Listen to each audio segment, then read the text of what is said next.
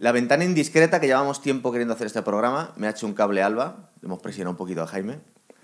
Eh, porque de Hitchcock tenemos ya dos. Tenemos Vértigo, tenemos Los pájaros y hoy la ventana indiscreta, que, bueno, en realidad se tenía que haber llamado la ventana de atrás, ¿no? Si nos ponemos puristas. Rear View Window. Sí. Window. Que Bueno, acabar pero las cosas en- mal. Ese es, sería, claro, Rear View Mirror, por ejemplo, que es una canción de Pearl Jam. Pero eh, es el, ese es el es- retrovisor. Es el retrovisor. Claro. Es el retrovisor. Entonces esto sería como la ventana trasera. Claro, la de La que da- ventana de atrás. La ventana interior que da al patio interior. La ventana que da al patio interior. No Claro. es mal título en castellano. A ver, es verdad que la ventana indiscreta ya nos hemos acostumbrado, no está mal, pero como tantas veces al españolito nos están explicando mal las cosas. Esto va de un tío, un cotilla que mira por la ventana, no era necesario. Pero bueno, ahí está, la ventana indiscreta, del 54. Ujú. Esta peli va entre eh, Dial en Murder, que no me acuerdo... Crimen perfecto. Crimen perfecto, vale. Y Tu Catch a Thief, que es para coger un ladrón. Atrapa al Atrapa ladrón. ladrón. Atrapa al ladrón. En el 54. Eh, ¿Por qué no, no era de las pelis preferidas tuyas de Hitchcock esta? A ver, yo. eh, Porque nosotros somos muy sí, fans, Jaime. Si tuviera. Si tuviera bullying no, no, no. es- o sea, la acabo de ver ahora eh, y me parece una peli maravillosa y ahora hablaremos de ella. Y que además, en realidad es una película que también hay que ver con una mirada que va más allá de lo que es el mero argumento. Es decir, ver un poquito más allá de lo que hay, que es mucho lo que nos ofrece. Pero es cierto que si a mí me obligan a decir, tienes que seleccionar. No voy a decir 10, porque si digo 10 películas de Hitchcock, Hombre. esta, Se esta, pasa. esta, esta está dentro. Pero es verdad que a lo mejor media docena de películas las sitúo antes en mi orden de preferencia personal y que no tiene que coincidir con el de nadie más. Eso es cierto. Pero es decir, me parece, me gusta más Psicosis, me gusta más eh, Los pájaros, me gusta más Vértigo, eh, Frenesí, que lo veníamos hablando ahora. Y Yo creo que es una película que por otros motivos muy diferentes eh, tengo que reconocer que es mejor en determinados aspectos y que además llega muy lejos en algunas cosas. El otro día estuve viendo otra vez, eh, hablando ya de James Stewart, que creo que las películas que hizo con él son maravillosas. Las cuatro que hizo con él, El hombre que sabía demasiado es un peliculón, pero de pe a pa. Con la muerte en los talones, bueno, ¿qué vamos a decir de esa película a estas alturas? O sea, es- a mí en lo personal hay como cinco o seis que situaría antes, pero sin duda obra maestra como todo. Tiene una importancia brutal lo que es el decorado, es decir, eh, es casi un, personaje más, ¿verdad? Bueno. Este escenario maravilloso, las que nos ponen a distintas familias como si fueran hormiguitas que les están ahí observando. Sí, en realidad es magistral en sí mismas. Bueno, me vi todas las películas de Hitchcock, me, me- me encantan casi todas. Pero sí, en esta es verdad que hubo un despliegue de medios brutal y, y es que estás ahí, estás metido en ¿Verdad? el vecindario. De hecho, decían que hay de las 32 pisos como que había, que 12 estaban amueblados y estaban totalmente... Sí, sí, es espectacular ese 13 ruedo del percebe que te montan ahí. Es la originalidad que tiene porque eh, Hitchcock tenía la virtud de hacer películas que nadie había hecho antes. Y, con y esto no se ha vuelto a hacer O después. sea, me quiero explicar, claro. Es casi un escenario a lo bestia de un teatro, es una barbaridad. Claro, esto. Hitchcock tenía la necesidad de innovar eh, siempre y cuando no innovaba quizás se le notaba. Es decir, Hitch- eh, Psicosis no se parecía en nada a lo anterior, eh, Los pájaros era una película totalmente inédita. Es verdad que en esos años 60 ya se empieza a repetir un poco, Sí. porque Cortina Rasgada, que tiene algunos momentos maravillosos, es verdad que es un poco déjà vu, recuerda cosas anteriores, Topaz, bueno, mejor ni nombrarla. Pero es verdad que cuando él tenía entre ceja y ceja siempre, que además eso es lo importante de Hitchcock, decir, "Joder, tengo que sorprender al público porque ya le he sorprendido antes. O sea, este hombre, su afán era sentirse querido por el público, que el público le adorara. Y de hecho era bastante egocéntrico en ese sentido. El Pero hecho por otro lado tomaba riesgos el tío, porque hace cosas muy originales Claro, no repite claro. una fórmula. Pero es que tío. a él, por ejemplo, la crítica no le importaba tanto como la taquilla, en este caso. Es decir, luego él se sentía muy adulado, sobre todo cuando aquí tenemos el libro de Truffaut, cuando los franceses van a, a- a encumbrarle, que creo que es una gran labor la que hicieron en este sentido, los cineastas franceses, de decir, oye, no, no, cuidado, que aquí detrás de todos estos asesinatos, de todas estas eh, envenenamientos, incluso violaciones, no es el caso de la ventana indiscreta, eso lo veríamos más posteriormente, Marnie. detrás de todos estos pervertidos, eh, detrás de todo esto que parece como cine muy, muy, muy comercial, hay una mirada y un autor que tiene una voz propia y que tiene cosas que decir. Es un creador, es un creador y después de él ha venido todo lo que ahora te puede hacer cualquier otro director, pero Esta barbaridad que se gastaron un millón de, de dólares, que para la De época los ser una antiguos. pasta, de los antiguos, pone que ha recaudado 37 hasta la fecha. Mm. Bueno, le, le salió bien. Pues eh, ganó, ¿sabes cuánto ganó de más? 37 veces más, tío. ganó 37 Se veces nota- más de lo invertido. somos de letras Hostias, aquí, ¿verdad? hostia, es, es tremendo el- el... Pero no- nos podemos imaginar a la hora de, de recaudar el dinero que era un poco loco lo que estaba pretendiendo hacer. Porque yo, de hecho, la primera vez que lo vi, durante bastante parte de la película, estaba convencido que esto era un. que era real, que esto era un Mm. edificio, que existía. Lo verdad que luego te fijas detrás y ves las luces del cielo por detrás y ves un poco el cartón. Se rodaba muy poco en exteriores por lo general. Es decir, te encuentras películas y películas, pero la mayoría, y sobre todo estas películas grandes, estaban rodadas en estudio por motivos obvios. El Pero tema de la iluminación. por La ejemplo, monstruosidad de es estudio que tenía que ser para montar varios edificios ahí, ¿no? Y a la vez tan claustrofóbico todo con ese calorazo que al final te, hace, Sí. te, te envuelve más todavía en la Sí, película. pero no es tan ¿no? calorazo, Porque- es que estos americanos no tienen ni media hostia. Estaba mirando que estos eh, 95 grados son 35 grados. Que tampoco para tanto. 35 grados te torras, tío. Hombre. Vale, pero tampoco caes. ¿Y la, y la sensación en térmica España, chaval? en Eso es. España lo hemos tenido unas cuantas veces y no estamos aquí como que es el fin del mundo. Un, ve- un veranito en agosto. Tendría- este agosto tendría que haber estado James Stewart. Y, Yo creo que y si se lo este- cuentas a la gente de Sevilla, dice, pues tampoco para tanto. Que la Es verdad que no tienen aparatos de aire acondicionado. Se supone que están en Nueva York, ¿no? En Green, En la película. en Green Beach. ¿eh? Greenwich Village. Eso es, que ahora es un sitio un poco malasañero, ¿no? Ahora mismo ha cambiado. Greenwich eh, lleva ya bastante tiempo que es una zona... De modernitos. Modernitos, sí, ¿Verdad? sí, sí, sí. Aquí está muy guay. Tenemos una serie de familias. Ahí estaba la tienda del Nota, la que os dije el otro día. Que no en entraste Blicker, al final. Blicker Street, la, la famosa tienda que, en la que jamás entré, pero sé que existe y que ya cerró. La cantidad de cosas guays que tendríamos de la tienda. Bueno, por lo menos te encargas tú de la 13, que nos has traído aquí los prismáticos. Eh, ¿Habéis visto alguna vez algo así a través de una ventana a vuestros vecinos o algo? ¿Habéis visto algo que no deberíais, alguno? No.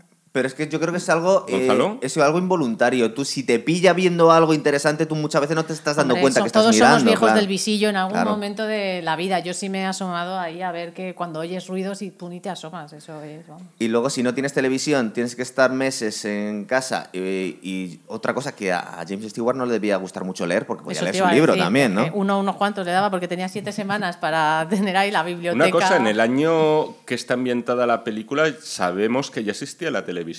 Pero Sorprende igual que era no tenga muy cara, televisión ¿no? en casa. Tienen, tienen radio. pero este tío tiene que estar forrado y además con la No, novia que tiene, que es la riquísima dice la no novia está pasta. forrada. La novia Es está la forrada. Porque él Eh, está pero por la, encima la- de esas la cosas. novia, una, una tele, aunque sea de mierda. La familia de Regreso Lo- al Futuro vamos a hablar estaban de en el año sí. 55 y tenían una televisión. Pero el año después. Que, no me jodas. Tendría que tener televisión ahí. Ya. Además no es. La novia quería que leyera. pero Yo, no yo creo que, el estatus de las familias que estamos viendo aquí, eh, podríamos decir que pretende ser clase media Sí, sí, o tal. sí. No estamos hablando de gente forrada, ¿verdad? No, no, No. no lo es. Tenemos una serie de. Ahora no estarían con lo que vale un piso ahí, claro. ¿verdad? Si se lo hubieran quedado. Sí, sí.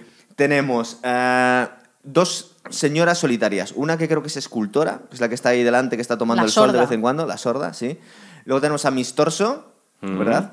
Que Esa a- no es soltera. No, no, n- bueno, es que resulta que al final de la peli vemos que tiene. ¡Uy, uy, uy, uy, uy, uy! No, Spoiler. no, no, spoiler. A ver, aquí lo que mola. No, hombre, luego podemos. Luego se desuscriben el canal porque contamos la película. Bueno, sí, además esto es, es que te jode la película entera. totalmente. ¿verdad? Bueno, pero que Mistorso tiene novio. Tiene Mistoso novio, tiene tiene pareja, novio sí. y es muy bajito, Y, mola- Es mola- y es muy, es muy simpático eso. a mí me Es curioso porque Miss Torso es una tía que es espectacular, es un pibón, pero es un pibón eh, físicamente más hoy en día que los estándares de la época. Es decir, porque la tía tiene cuerpo bailarina, pero estamos pensando que el estándar de belleza era más Marilyn Monroe, en aquella que era una tía como más rellenita, ¿no? No creo, porque Grace Kelly no era rellenita y era. un- También es verdad. Luego Es que, de- es que Grace Kelly no es que fuera ni delgada ni rellena, es que era como un poco una la diosa. perfección, ¿no? era la diosa. Sí, es verdad. Era en ese sentido. Yo, eso, yo, me voy a- yo, yo creo que en este programa me voy a parar bastante en lo indolente que es este tío con el pibón que tiene al lado. Es como... Se Sabía- di- sabía que ibas a tocar ese Se lo dice, es que es muy blandengue en esta película. Mira, yo creo que eso que me gusta mucho hacer, que a veces es el mismo universo. Yo creo que es el mismo universo que en Vértigo. Hombre, no, el tío no, casi no. se cae y le entra Vértigo. Y luego le pasa lo mismo en dos películas Vértigo, después. en Vértigo, James Stewart. Yo te diría que casi lo contrario, porque James Stewart es un depravado en Vértigo, y esto ya lo hablamos cuando hicimos el programa. Es decir, es un tío que está empeñado en resucitar a una muerta Sí. para acostarse con ella. Pero también Y en este caso es el que contrario. En este porque- caso le puedes acusar incluso de pasar, de tener al lado a esa diosa Pero como era Grace tiene dos o tres momentos en los que es un poco pusilánime. A de ver, miradas y cosas así. Yo más que eso creo que, que al final eh, la película también trata de los prejuicios. El tío tiene prejuicios hacia ella, ella tiene prejuicios también hacia él, hacia Sí. su trabajo. Todo el mundo en esta película es un prejuicioso. Contra la, también prejuicios hacia la soltera. eh, y luego él ya se da cuenta. Lo que pasa es que le tiene que hacer clac, ¿no? Eh, hay un Sí, momento, de hecho, hay una escena en la que esa mirada de él hacia ella es como ¡boom! Ya está. Es que ella a lo mejor le manipula un poquito porque se convierte en la mujer que él- ella cree que él quiere que sea. No, yo no creo que le manipule. Yo creo que ella está intentando eh, llegar a un punto y entenderse los dos y es verdad que cada uno menos valora el, el trabajo del otro, Sí. porque ella también, ¿eh? que no, eh, ella dice, va, para hacer fotitos ahí. Pero ella se a- lleva la peor parte, ¿eh? Ella Pero no, es parte. que él es un poco hipócrita. Él Sí. no confiesa, es un cobarde porque no le confiesa los sentimientos para dejarla ir. Es no, bueno. Debería decírselo, pero no se lo digo. No, y no, ella, sin embargo, ya sí se abre. Dice, yo estoy enamorada de ti, me da igual lo que hagas y lo que sea. Estoy enamorada de ti, vamos a intentar arreglarlo para poder llegar a un equilibrio. Y él es como, no. Esa porque está complejado. es está complejado porque está por encima de lo que él está infravalorado porque está ya amargado siete semanas y ve que esta tía es una tía de éxito independiente y que tiene un estatus que él no ¿Todo tiene. eso lo lees tú en este hombre? Todo lo leo en esta hora de película hasta que hora y media hasta que empieza la... Hitchcock un- lo llama eh, un espectáculo de debilidades humanas. Porque al Totalmente. final vamos viendo las miserias. Cuando estás espiando a alguien y estás espia- eh, le estás viendo su vida y su intimidad, te vas dando cuenta de, de las miserias de cada uno. Y contaba eh, Hitchcock en esta entrevista con, ¿cómo se llama? François Truffaut, que la mayoría de las interacciones eran primero vemos a James Stewart mirando, luego nos enseñan lo que está pasando y luego nos vuelven a, nos la vuelve a pasar como viendo la reacción que tiene en cada momento, ¿verdad? Sí, bueno, en realidad la, la película realmente empieza ya levantando las persianas. A mí me encantan siempre los inicios de las películas, siempre lo tengo que decir, pero es cierta, cómo se van levantando esas persianas y hacen como una visual para que tú ya te enteres un poco y te lo cuenta sin hablar, sin decir nada, Mola que es mucho, algo sí. muy de Hitchcock porque viene del cine mudo, entonces no le hace falta nada. Él te muestra ya lo que es el vecindario, te muestra ya a, determinados personajes y te muestra ya aquí al señor sudando la gota gorda, pero con pijama de manga larga, ¿eh? ahí, y muy hecho un pincelín. Y, y ya te muestra un poco pues eh, lo que es el personaje. Hay, hay dos cosas. Una, bueno, lo que acaba de decir Alba, que la peli lo que mola muchísimo y que denota además también la, la- la maestría de un tío que, que sabe verdaderamente lo que está haciendo con la cámara y que además lo planificaba muchísimo, es que eh, sin cortar el plano, en un mismo plano tienes primero el vecindario, ves ya las distintas familias, que ahora hablaremos de eso, sin cortar el plano, todo acaba retrocediendo a donde está James Stewart, que creo que está echando la siesta en ese instante. Le ves la escayola, ves las fotos, ves la cámara rota. Te eh, cuentan ves- lo que ha pasado la sin contártelo, Te cuentan todo lo que ha pasado, que era la obsesión de Hitchcock. A Hitchcock, eh, él no firmaba nunca los guiones, pero en realidad hacía los guiones. O sea, aquí trabajo con un guionista con el que colaboró en varias películas, además yo creo que con bastante buen resultado. El guionista le escribía los diálogos, pero todo con. Le escribía el argumento, pero claro, con las indicaciones de Hitchcock, porque luego él, él, él sabía lo que quería del guionista y el guionista al final tenía que ser fan de Hitchcock Claro. para poder trabajar en él. Y en este caso, lo que le incordiaba muchísimo a él era que hubiera cosas del argumento que se resolvieran por diálogo. Él todo lo quería resolver de forma Porque él visual. fue, él fue un director de cine mudo. Claro. Siempre contaba que sí, es sí, que sí. muchas veces los, los directores eran un poco cutres cuando explicaban las cosas. Que Claro. mola más dejarlo caer. Y Pero luego- él lo hace siempre así, él deja, o sea, te, te explica todo simplemente haciéndote ahí. Y, lo- y- conectar. y- y luego lo que decía él de- del famoso efecto y el poder que tiene el montaje de una película. Es decir, lo de que si pones a James Stewart, que eh, es, además creo que él citaba a este ruso, a Pudovkin, porque los rusos teorizaron mucho sobre la fuerza y el poder expresivo que tenía el montaje de una película y cómo tú podías manipular a la audiencia, que eso en el fondo es lo que quería Hitchcock siempre, manipular al espectador.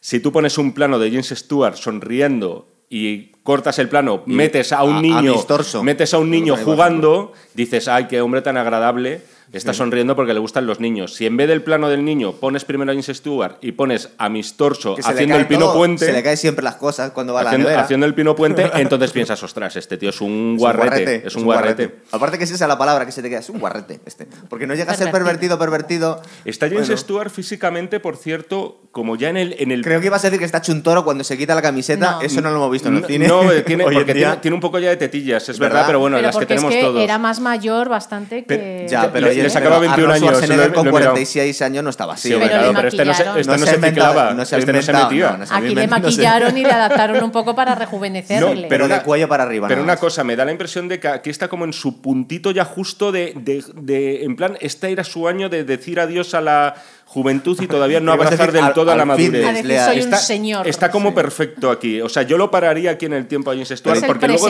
luego Dices, en pero de, Vértigo, cin- de cuello para arriba. Luego porque en no habían sí. descubierto el CrossFit todavía. Luego, luego en Vértigo, que no ya, jodas. yo en Vértigo ya le veo mayor y en realidad son solo cuatro años de diferencia. O incluso en El hombre que sabía demasiado. Sí. También, también ya se le ve un poquito más Bueno, mayor. yo creo que James Stewart siempre ha sido un poco señor. Siempre ha sido un señor, viejo sí. joven. Siempre ha sido, siempre ha sido viejo joven porque en la, en la soga No tendría, tendría 40 años escasos y ya señor. y ya era, vamos. Muy y en señor. algún personaje suyo. Pero qué planta tenía Pla- el tío. Bueno, eh. pla- O sea, planta, pero sin camiseta. ¿Vosotros diríais que era atractivo James Stewart? No. No, ¿verdad? He dicho vosotros, pero pero, pensaba, pero si has quería la opinión de Alba que, que sobre tiene todo. tetitas, tío. Vamos a ver. Pero a ver, que eso es secundario, es su cara. Su cara ya es de Ya, sí, joven, total. es de señor. Nunca me ha parecido atractivo. Y luego, es verdad, y no, has- no has mencionado el doblaje todavía. Estaba esperándote. Es que lo visto en ansiosa, inglés ¿eh? siempre. Oh my god, pues hay que ¿Siempre verlo en en tu inglés y en español. yes. Ostras, tío. Castellano, a mí estos doblajes de películas clásicas yo soy fan, Yo me también, encantan. me Pero gusta. también Pero, debo porque te, decir, pero te lo tomas un poco con me cariño y recuerda a con la cachondeo. infancia. No, porque son, son buenos dobladores, Son son, buenos. unas voces espectaculares. Tú ya asocias, ¿no? A- es como, Dios mío, ya estoy aquí con mantita esta tarde, pum, te sale Sí, esa voz. sí. Y, y- y me encanta porque son buenos doblajes, pero sí que es cierto que en esta película, y sobre todo, bueno, te cuento la del final, que es la que más me ha, me ha llamado la atención, porque los diálogos son diferentes. Te revelan cosas en la versión en inglés que no te revelan en la versión castellana. Uy, ¿y eso? Bum, porque siempre tengo que traer algo aquí a este programa, si no, no tengo nada que aportar. ¿Y eso? ¿Y eso? Se la ha visto en español a propósito. Luego la he lo- visto en inglés y en español Pero porque luego lo yo vengo con los deberes hechos. Luego nos lo os comentas. cuento. Vale, vale. Lo no, no, me interesa, me interesa, me interesa. Hombre, em, cambian el título. Cambian el título, es verdad que es un No, pequeño matiz. hablando del argumento. Pero es un ¿eh? matiz. No, no, bueno, no, argumento. No, Bueno, no es tanto argumento, detalles, sino me detalles. Pero recordar que en España siempre como nos explican un poco más porque parece que somos un poco tontos. Alguien nos Aquí dice, no te hay un más". octavo pasajero. No, pero aquí aquí, la es una ventana es indiscreta, no es la de atrás. Como que hay que explicarle un poco más al español tonto, incluso en el título. ya Pero en el título tiene. O sea, aquí creo que este título tampoco le va mal a la película. No, es indiscreta pero- por- porque. Te acostumbras, pero fíjate con la muerte en los talones, ya me Ya, dirás. ahí sí Ya ves. North pero by Northwest. Igualito. Pero bueno, en esta película a mí no me parece que sea desaceptable. No, y Estamos además hablando eh, de las familias o... No, y ot- otra cosa Dale. sí que era lo que quería comentar ya rápidamente, que claro, al final es una película que gira en torno, eh, al final, a las relaciones de pareja. En Entre general. otras cosas. Entre otras Sí. cosas, pero es algo que tenemos el conflicto de James Stewart que no quiere casarse. Y Grace Kelly, al parecer, sí que quiere casarse. ¿Dónde Y está el botón para y- discrepar? Y luego, Ahora, no, ahora cuando lleguemos, cuando bueno, lleguemos. eh, Todavía no pero ahí. estaba describiendo solo, no estaba dando una opinión. No, pero no está de acuerdo Pero- porque ella está viendo mucho más de lo que veo yo también ahí. Pero Pero, la, es verdad. la cosa es que luego cada una de las historias, las subhistorias en este caso que Sí. tenemos en el tercer rol del Percebe, giran en torno a las relaciones de pareja. Y para empezar ya, el mismísimo asesinato. Es decir, el mismísimo asesinato es el de un marido hacia su mujer. Pero tenemos a la pareja de recién casados. La pareja de Tenemos- recién casados es cómico, ¿verdad? Es- y sobre todo el final. Ves al final como. Eh, bueno, primero al hombre no lo dejan ni fumar porque le tiene todo el tiempo dándole caña a la, la La recién mujer. casada. Tiene, sí, sí. Es muy eh, bonito ah, el detalle que empieza, eh, nos dice, no, vamos a salir y me vuelves a meter en brazos, ¿verdad? Sí, sí, sí. y luego vamos a bajar la persiana y estamos aquí durante una semana sin parar. Luego tienes Lo, también. lo jodido de esta pareja es al final, que ves el, el detallito en el que da la sensación que a él le han despedido y de repente ya no le quiere tanto. Mm. La tía lagarta. Habíamos quedado que no íbamos a hablar del final, pero bueno. Pero si acabas luego de contar tenemos el, el asesinato tú Luego hace te- dos minutos. Eso, eso pasa a la media hora, joder. A ver, lo- y luego, no, luego me gusta mucho, bueno, por supuesto, tenemos el matrimonio que no puede, eh, entendemos o que no ha querido, que no ha podido tener hijos Y y, que en su lugar perro. tiene el perrito.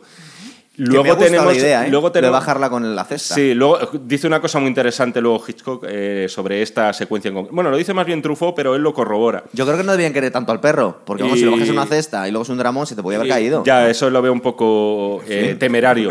y luego, por ejemplo, a mí la historia que más me llega y que me, me produce mucha ternura es la de Mr. So, que tiene para mí el momento más triste de la película. Que porque cuando- tiene un novio enano. No, cuando está simulando. No, mis torso no, perdóname. Mis, Ah, claro. eh, Lonely Heart. Sí, mis- Cuando solitario. Corazón Solitario. Sí.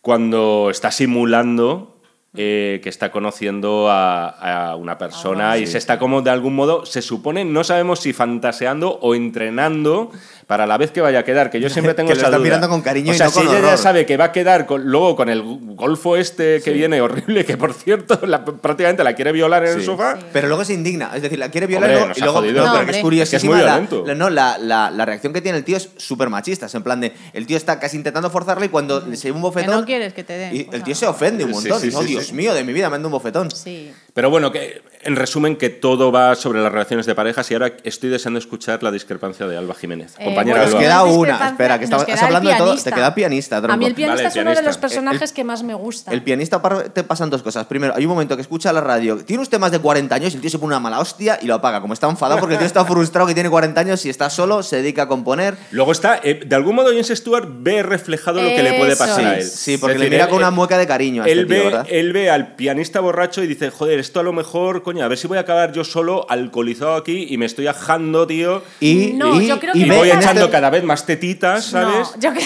No, pero las tetitas son de Va James en Stewart. paralelo. No, eso, pero que No dice, son voy a ver mis tetas creciendo poco a poco, como si fuera tetas en, en el Club de la Lucha. Estáis obsesionados con las tetas, pero más allá de vosotros- Solo con las de James Stewart. Con ¿eh? las de Jason Stewart. Es que Pero son un poco eh, Mourinho, la ¿eh? vida del pianista Sí. la veo un poco en paralelo a lo que le sucede a, a James. Sí.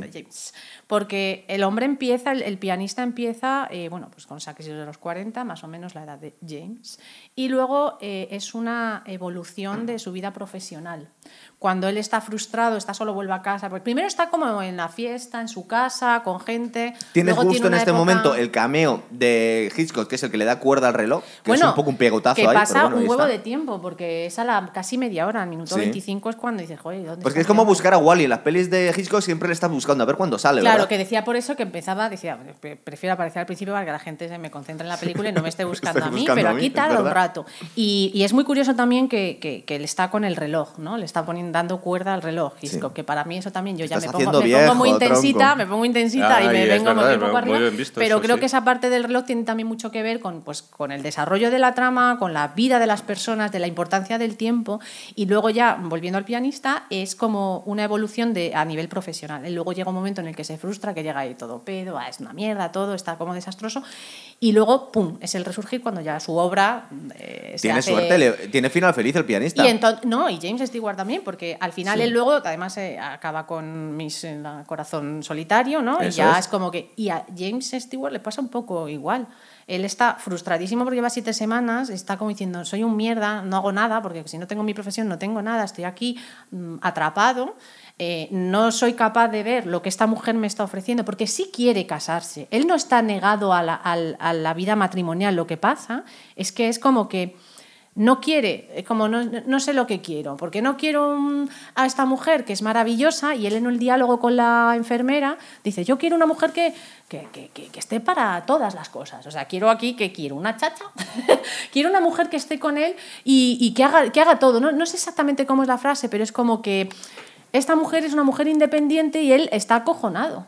Porque no es el tipo de mujer con Pues el que un hombre se casa. Tú ves más nobleza y más complejidad en este tío y un poco de lo que. No, no veo complejidad. No Él es- está un no es poco acomplejado, complejo. eso es verdad. que no, no hay nada complicado. él en Pero- un momento dado dice que es demasiado guapa para él, que es demasiado inteligente para él, Es que es demasiado No, rica para él. Es demasiado encima- perfecta O para sea, él, es verdad. él para es él, él, verdad. él de algún modo, es- eso se lo reconoce, que por cierto es- es estupenda esta Él es muy poquita Ritter. cosa para La- ella, es verdad. Pero no es verdad. bueno, para, para él, se, siente así. Pero ¿por qué? él se siente así porque él no es- tiene. Eh, porque ella es una mujer realmente independiente. Cuando ella describe lo que ha hecho en su día, él además es que infravalora mucho eh, luego, porque tiene. No te voy a decir que tenga esos celos, pero ella le está contando lo que ha hecho en el día. Sí. Lo que ha hecho en el día es tener una reunión de ventas que ya es una reunión jodida, vamos, todos, o sea, es, está metida en el business de la moda, no es que le gusten solo los trapitos, que también, Sí. pero te dice, he estado en una reunión de ventas, luego me he tenido que ir a tomar una copa con Manolita para ver eh, cómo era para contratar, no me acuerdo qué, o sea, ha tenido como tres reuniones que son jodidas y el tío le dice, ¿y qué era la marca del vestidito de tu amiga? Pero porque la está intentando llamar superficial porque se siente Pero es poca que cosa. no es superficial. No. Ella, entonces, claro, el tío está acomplejado y como yo estoy frustrado, no puedo ver más allá. Y en realidad ella es más madura que él, ¿eh? aunque es más joven. porque ya es, tiene como las cosas más estructuradas. Él tiene un punto de romanticismo y un poco infantil también algunas cosas. Pero bueno, eh, em- empezamos a hablar de lo que pasa en la película, porque las primeras escenas eh, que nos empiezan a contar un poco la trama, nos llega la enfermera. Cuando lo hemos visto. Y la enfermera hace como de Pepito Grillo. Es la voz de la sabiduría, la que va soltando refranes. Aparte, le va metiendo unas pullas muy guay. De hecho, hay un momento en el que le viene a decir, porque está mirando a la tía está increíble con los prismáticos, y dice, "Jo, si fuera usted, hasta, hasta estaría como más hot, porque le está poniendo el termómetro. Que no sé, ¿por qué le pone un termómetro a un tío porque tiene una pierna rota? Pues porque te pueden dar picos de fibra, tener un accidente que te cagas, que eso te lo pone al principio, sale esa foto del coche estrellado, Sí. el tío tiene una escayola de una pierna, pero que le llega hasta aquí, o sea que la cadera entiendo también que está afectada. o sea, Le cayó una rueda encima. Y ella es que enfermera, entonces Sí. pues son- serán protocolos. Ella es la actriz, una secundaria de lu-. Lujo, que es Thelma Ritter. Acabo de Sí. mirar el nombre, no os voy a engañar porque tenía te hemos dudas. visto, te visto. No, porque a veces me confundo con otra actriz y no quería meter la pata. Pero que, bueno, secundaria súper de lujo en películas como eh, Hola Bautif, esta, eh, a- Todo sobre Eva. A lo mejor. ¿Cómo se llama la película en español? Joder, Eva al desnudo, por ejemplo. Muchísimas películas secundarias. Era una tía de estas con, con apariencia frágil, pero que luego tenía una personalidad fílmica y escénica muy Sí. fuerte, claro. Entonces le ponen al lado a un tío como James Stewart y la tía no se empequeñece. Era una tía con.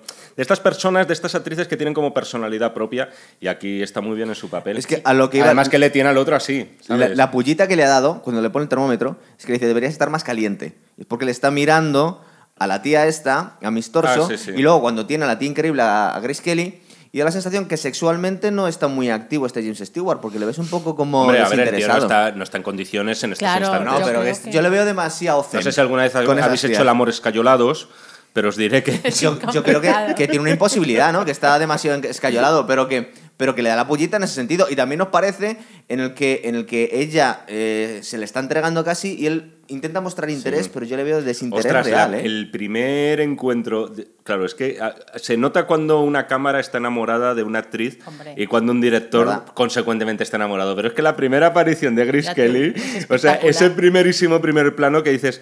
Hostias, es que no. O sea, está claro que Hitchcock veía en las rubias en general como una. Eh, eh, el sumum de la feminidad para Sí. él. Es decir, era para él una cosa tremenda. Y concretamente en el caso de Grace Kelly, del cual eh, o sea, estaba enamoradísimo. Y se nota en esa primera aparición de ella. Por cierto, con unos besos, que esto en Hitchcock también lo Es vemos muy- mucho. son- que son, que son flash, digamos ¿eh? que en, en las películas de Hitchcock se besan mucho, mucho tiempo. Y muy subiditos y todo. muy- Son más y- subiditos que los del y- resto de los besos de la época. Y de forma muy sensual. De hecho, creo que era él el que presumía tener el beso más largo del mundo, que era en esta película de con Ingrid Bergman y Cary Grant en, en Encadenados. Me parece que era sí, en sí, esta. ¿eh? sí, sí. ¿Y en qué momento...? O sea, le encantaba filmar esto, Eh, le en- encantaba la sensualidad y luego, claro, a medida que se fue haciendo ya mayor y cuando Ya se fueron abriendo un poco los. Sí. los límites morales y los códigos de censura, el Todo tío... fue increciendo ya, sí. ¿En qué momento tiene que sustituirlo? Estoy pensando que la sustituye por Kim Novak. ¿La quería utilizar en Vértigo o es... en- A Grace Kelly. A Grace Kelly. Pues posiblemente. yo- o sea, yo creo que si por él hubiera sido, Porque lo fue- hubiera utilizado En no- todas. En en todas. si no hubiera sido, porque creo Sí. que un año o dos después se casó con Reiniero Sí. de Eso. Mónaco. Justo. Porque la, fue, fue- intentando sustituir tanto por Tippi Hedren como por Kim Novak. es decir, estaba buscando otra Grace Kelly. Eh, Siempre estuvo. Fue la, la eterna búsqueda de la Grace Kelly que nunca que nunca encontró. Eh, hay unos eh, que quería también eh, comentar sobre el personaje de James Stewart, que es que él supuestamente, es Sí. un- supuestamente no, lo es, es un fotógrafo, reportero y es. como muy, ay, que le dice a la tía, no, ¿y cómo vas a hacer eso en Pakistán? Y vas a comer cabezas de pescado. Y- Pero a mí es un personaje que me cuesta mucho creerme cuando le veo con, Sí. con ese eh, pijama también puesto. Te hemos visto, no estás en la radio. Comiendo, comiendo sándwiches eh, ahí con su vasito de leche. Es un tío que no es capaz de abrir la botella de champán. Va de cuando se reportero la de guerra y no es tan reportero de guerra. No digo que no lo vaya, pero como que a mí me transmite eh, en la película como que, mm, bueno, que, que parece como que critica mucho a la mujer de que no va a poder adaptarse y, dices, bueno, tú, a ver, no eres capaz de abrir esa botella de champán que te trae el camarero. Es que, es Eh, que es un poco pusilánime. En esta película no tanto como en Vértigo, pero yo no sé si James Stewart, eso te iba a preguntar, ¿en alguna película de Hitchcock es un machote? Porque aquí tiene dos o que, tres... ¿En qué película James Stewart No, era un machote? Jamás ha sido nunca ninguna. O sea, era claro. No solo cuando se quita la camiseta, sino que es que en era- realidad... Que no, que no. A ver, Pero él es- él que a- sí- sí- Perdón, que lo que a mí me parece es como que él es. A ella le quiere vender como que no va a estar, mm, es que no, mira, es como una excusa Sí. y en el fondo él tampoco es... Pero está siendo bastante borde y un poco desagradable en ciertos momentos con ella. Es No, decir, la está tratando muy mal. fatal. De hecho, dices, pero el pedazo de pibón que tienes tú aquí, es verdad que estás acomplejado y de alguna forma quiere, quiere hacerse un poco como que despreciando todo lo que es ella, pero ella en realidad no tiene nada de cobarde. superficie. Es un cobarde, es verdad. Podría ser un poco una prolongación de Hitchcock en algunos sentidos, porque al final, y luego quiero contar una cosa muy interesante, que es eh, que bueno, se ha psicoanalizado a Hitchcock más allá de lo que él lo debió hacer en vida jamás, y entonces es posiblemente el director más sobreanalizado, pero ya no solamente en plan que se ha utilizado aquí un plano secuencia, que un plano cenital o lo que sea, sino que prácticamente se ha querido buscar película tras película una motivación personal de él o, o incluso la realización de un deseo. O sea, al final Hitchcock utilizaba a mujeres a las que jamás iba a poder tener, no por falta de ganas, posiblemente, y a lo mejor eligiendo a alguien como James Stewart, en el sentido de que es alguien que, por ejemplo, en Vértigo está detrás de alguien que no puede conseguir, en el fondo, o aquí mostrando también ese desinterés o ese complejo hacia ella, se podría interpretar como si James Stewart fuera una especie de alter ego de Hitchcock también. Esto, insisto, ¿eh? son eh, interpretaciones también que se han hecho a posteriori que pueden ser o no. Y solamente quiero comentar una cosa también sobre esto, no me voy a ir del tema.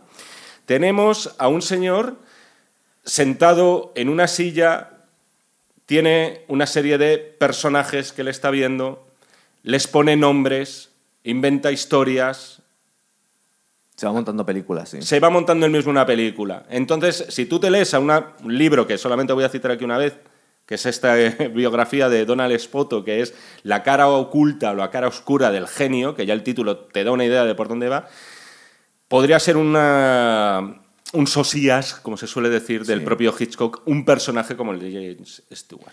Eh, a las rubias, que estaba obsesionado con las rubias, podíamos eh, en algunos momentos y en algunos aspectos pensar que era un machista, que era un tío que trataba a las tías fatal, pero sí es verdad que sobre todo para la época, todas las mujeres de Hitchcock son tías muy fuertes. Una cosa son los personajes y otra Eso cosa es. son las actrices. Sí, ¿eh? bueno, es verdad. Sí. es verdad, El- Pero los personajes de las películas, de hecho, en muchas películas son mucho más fuertes ellas que ellos. Eh, bueno, en la de los pájaros, por lo menos, de hecho, es curioso porque la morena es más, peque- más poquita cosa, pero la, la rubia es casi como. ¿Cómo se llamaba el prota? Mitch. Mitch. Sí. Mitch, ¿verdad? Mitch Bre- Bre- eh, ¿Cómo se llamaba el de...? Joder, quería hacer el chiste, tío. Qué fracaso. Mitch Buchanan. Ese. El es. Vigilantes Mitch- de la Mitch Playa. Buchanan es el protagonista de los Estamos hablando de hombres con tetas. Estamos todas las tetas rato. Porque no se quita la camisa, pero Rod tiempo. Taylor tenía pinta también de, de- de tener tetillas Fíjate, posiblemente. una, similitud de Rod Taylor con, con este. También tenía a dos tías increíbles detrás de él y el tío era como.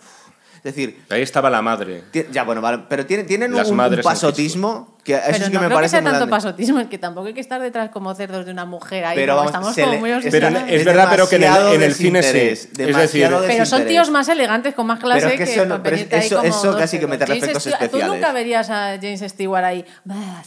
Yo, yo, yo, yo me lo, un yo me lo más de interés tiene, yo tiene me lo ahí. imagino Pero cabalgando como en un toro mecánico. claro. O sea, ¡yiji! Sí. ¡yaja! Con sus tetas. De hecho, Oye, de hay- hecho, y una ¿tú crees que han consumado en algún momento de la relación? Sí, hombre, Porque claro, hay un claro sí, ¿Tú sí, crees sí, que sí, sí, verdad? sí, sí. Hay un momento... No, es que yo la otra vez que lo vi estaba pensando, lo digo, madre mía, esta gente no han hecho nada. Que Porque está ¿Cómo que llegando... no? Ya, e- ya. Ella empieza con que me voy a poner este pijama, que no sé qué, y el otro está como...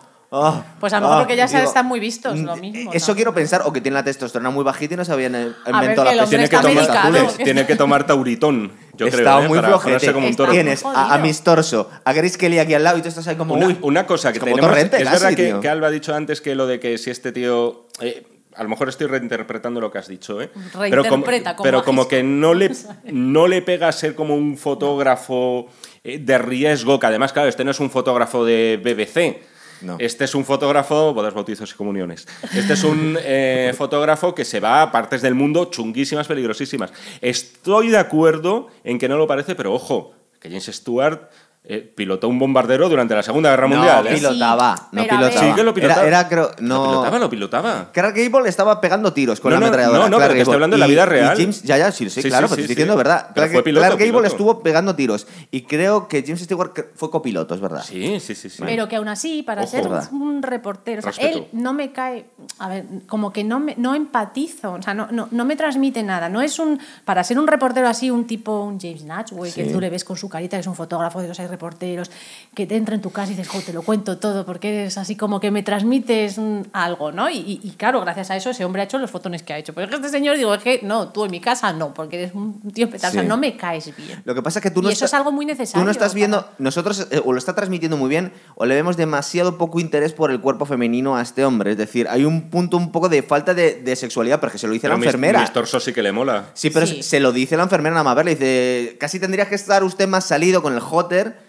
haciendo lo que hace, que solo está mirando mujeres eh, increíbles y como le vemos una actitud muy pasota y, y, la, y la dinámica que tiene con su chica, que la está despreciando y siendo muy borde, sobre todo recordar que le viene con la cena, bueno, que es un detalle que la, la- de las mujeres más bellas del planeta, te viene una langosta, te la pone aquí encima, te está diciendo que se ha traído esto para esta noche, y tú estás ahí como, oh, oh, ay, qué pereza me da todo. Pero yo creo que volvemos un poco a lo mismo, porque él no, no, no se siente realizado y ve que esa tía es, cuando digo superior a él, me refiero a, y en todos los sentidos. Pero escucha, no es, no es un mal plan que te venga a cuidarte Grace Kelly y te traiga langosta Pero casa. no ¿Cómo va a poner tú te esa sientas, cara? pero porque pero él- ella le dice, bueno, por lo menos no me vas a rechazar la cena, ¿no? No le vas a, no me vas a tirar ninguna pullita por la cena. Y se las dice, tira, se y las dice, tira. pero no, no, si la cena es perfecta, si todo es perfecto, pero yo no quiero tampoco esa perfección. Yo quiero algo normal, pero como no me siento bien ni en condiciones, pues todo mal, todo mal. Ya está. Qué bonito está, es Está vinagrado. que- eh, la palabra es está vinagrado. Qué bonito es que en casi 40 minutos, o sea, hemos estado centrándonos en la relación entre ellos dos y no hemos hablado de lo que va la peli, que es del Porque asesinato. la ¿eh? película Es acojonante, no, empieza- pero lo digo en no. serio. Pero lo digo, porque el lo asesinato digo en es un plan poco bien. accesorio también. Lo, No, lo digo en plan es bien. que el asesinato empieza a gestarse, toda la trama del asesinato, cuando ellos hacen es a partir de la hora y 21 minutos,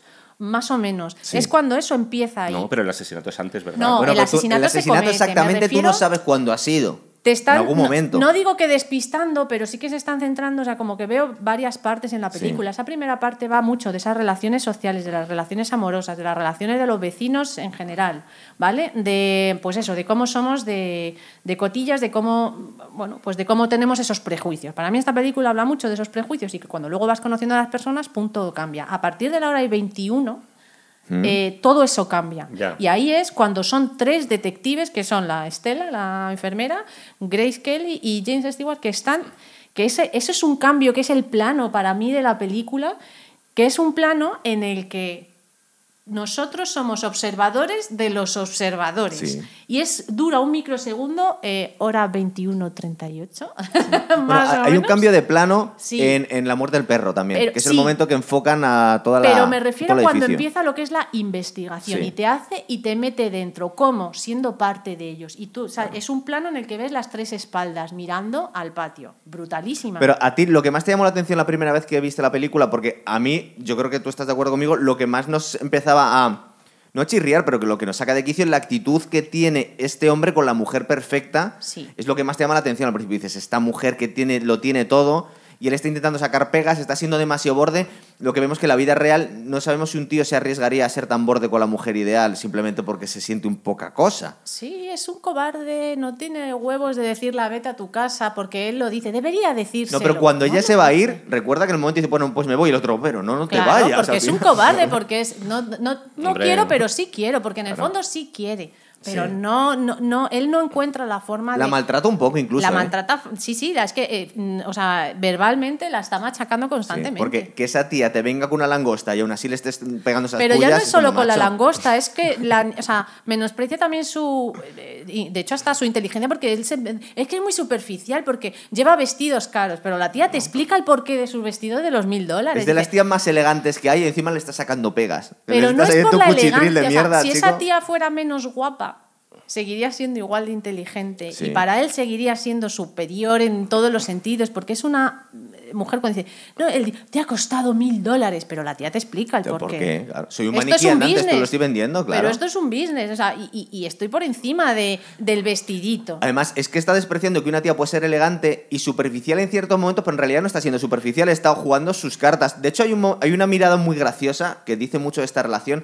En el momento en el que entra su amigo policía que cree que está solo y ve la pedazo de tía que tiene eh, James Stewart, que el tío no se lo cree, porque está hablando con él y de repente entra una tía y dice, el tío se queda como madre del amor hermoso y dice, ¿esta es tu novia?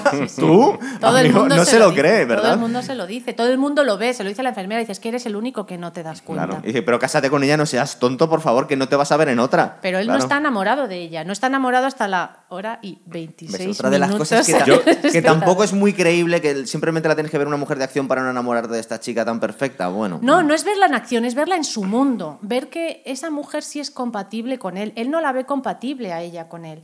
Él, él- él está viendo una mujer delicada, pura eh, y aquí, Sí. ¿vale? Cuando esa mujer le echa un par de ovarios, sale con la nota, se va a la casa, entrega la nota y vuelve, hay un plano de su cara que dice, boom, ya me he enamorado. Le, clac, está- ya le- está. le mola, le Pero pone el riesgo. está- Hay gente que dice que es cuando se Es pone el anillo, que es como que se ha casado virtualmente. Pero el no, porque es una mujer valiente, es, un- es que es muy inteligente. Si él, si él en el fondo sí conoce las virtudes de esta mujer y él las, las describe cuando habla con la enfermera De o con hecho, es cualquiera. mejor ella que él, ¿eh? Pero no es cuestión de ser mejor, es cuestión de lo que te decía al principio de los prejuicios. Él tiene aquí metido en su cabeza eso y le hace clac cuando la tía va, deja la nota y vuelve, porque es una tía valiente la que ve en su mundo, Mm. en su mundo de reportero en el que tienes que ser. Y dice, coño, ahora sí, ahora sí me veo aquí, ahora sí Es veo verdad. esa igualdad. Estoy pensando que la mayoría de las mujeres en las películas de Hitchcock son más valientes que ellos, además. Mm, Por ejemplo, eh, otra, por citar a James Stewart, si volvéis a ver, fíjate que era Doris Day, que no es precisamente, o por lo menos no nos ha llegado a nosotros como una actriz que interpretara a personajes femeninos de una personalidad muy fuerte, más bien lo contrario. Y sin embargo, en una película como El hombre que sabía demasiado, James Stewart, no se que sería también muy interesante analizar, por cierto, ya lo suelto por aquí, James Stewart no se está enterando de nada y es Doris Day la que está todo el rato diciendo, oye, este tío, ¿por qué nos había dicho que venía a cenar con nosotros y ahora ya no viene a cenar con nosotros? Ahora le estamos viendo con otra tía. Y el otro, bueno, pues oye, pues será pues que ha cambiado de opinión, pues que tiene sus planes el hombre. O sea, así todo el rato en la película. Inquisitiva en Es esta ella, película. claro, es, eh, ellas siempre son las que están de algún modo por delante. Es verdad que en este caso ella es la que al principio no cree que pueda ser un asesinato y es él el que está empecinado. Estás hablando de esta película De- en sí. estoy hablando de La ventana Sí, pero es que yo creo que ella se interesa un poco. él se adelanta Es, en es mi teoría. sentido. Yo creo que es que ella hace como que se interesa o se intenta interesar por sus cosas para seducirle. No, yo creo que hay un Yo no sé si le interesa realmente, le crea al principio toda la ¿Sabe- película que se ha montado. ¿Sabéis a qué me recuerda muchísimo esta historia? Otra vez, que creo que ya la habrían citado. A Misterioso Asesinato en Manhattan de Woody Allen. Es que es casi clavado, solamente que dando la vuelta a los papeles. Y además también dando la vuelta a la situación, porque en este caso es casi. Si esto es como la. Vamos a decir que tiene analogías con lo que es un noviazgo, lo que le gusta a uno del otro y viceversa. En este caso es un matrimonio ya maduro, que está como medio aburrido ya del uno del otro. Y sin embargo, un crimen, un posible crimen supone, pues eso, una, una chispa de excitación, solo que en ese caso es Diane Keaton la que sí que está convencida que es un asesinato y Woody Allen no lo cree hasta el final. ¿verdad? Más inspiraciones que no hemos dicho. American Beauty es cl- clara heredera de, de esta película, porque todo el chaval mirón que está grabando con la cámara al vecino de enfrente. Y las películas, por ejemplo, estas de Brian De Palma, de Vestida para Matar, de Doble Cuerpo, que es verdad que es que eso eran entre el homenaje y el plagio. Pero en general, eh, tened en cuenta eso, y ya lo decimos, que ya lo habéis mencionado, el tema de la innovación técnica también. La innovación técnica no tanto, el hecho de lo del punto de vista en Hitchcock. Sí. Es decir, porque eso lo vemos aquí todo el rato, es decir, lo que, o casi todo el rato. Lo Y que vemos técnica aquí. también, perdóname. ¿El qué? Y técnica también. Sí, sí, sí, sea, sí, es sí, un pero. creador. Pero me- siempre me ha llamado mucho la atención eso de que Hitchcock eh, respetara siempre tanto el punto de vista del personaje. Porque al final todas sus películas son seguimientos también. Siempre es gente siguiendo a gente. Muchísimas veces. En Vértigo, por ejemplo. En Vértigo. tenemos a James Stewart siguiendo a Kim Novak, pensando que es quien luego no resulta ser, cuando la lleva al museo y todo eso, y casi siempre, salvo algún plano, siempre es lejano, siempre es desde la lejanía, siempre es desde el ojo de James Stewart. Y eso es algo que después el cine, cuando se han hecho películas, por ejemplo, en primera persona, te pongo por caso, esas películas contadas o las películas que están rodadas en un solo plano,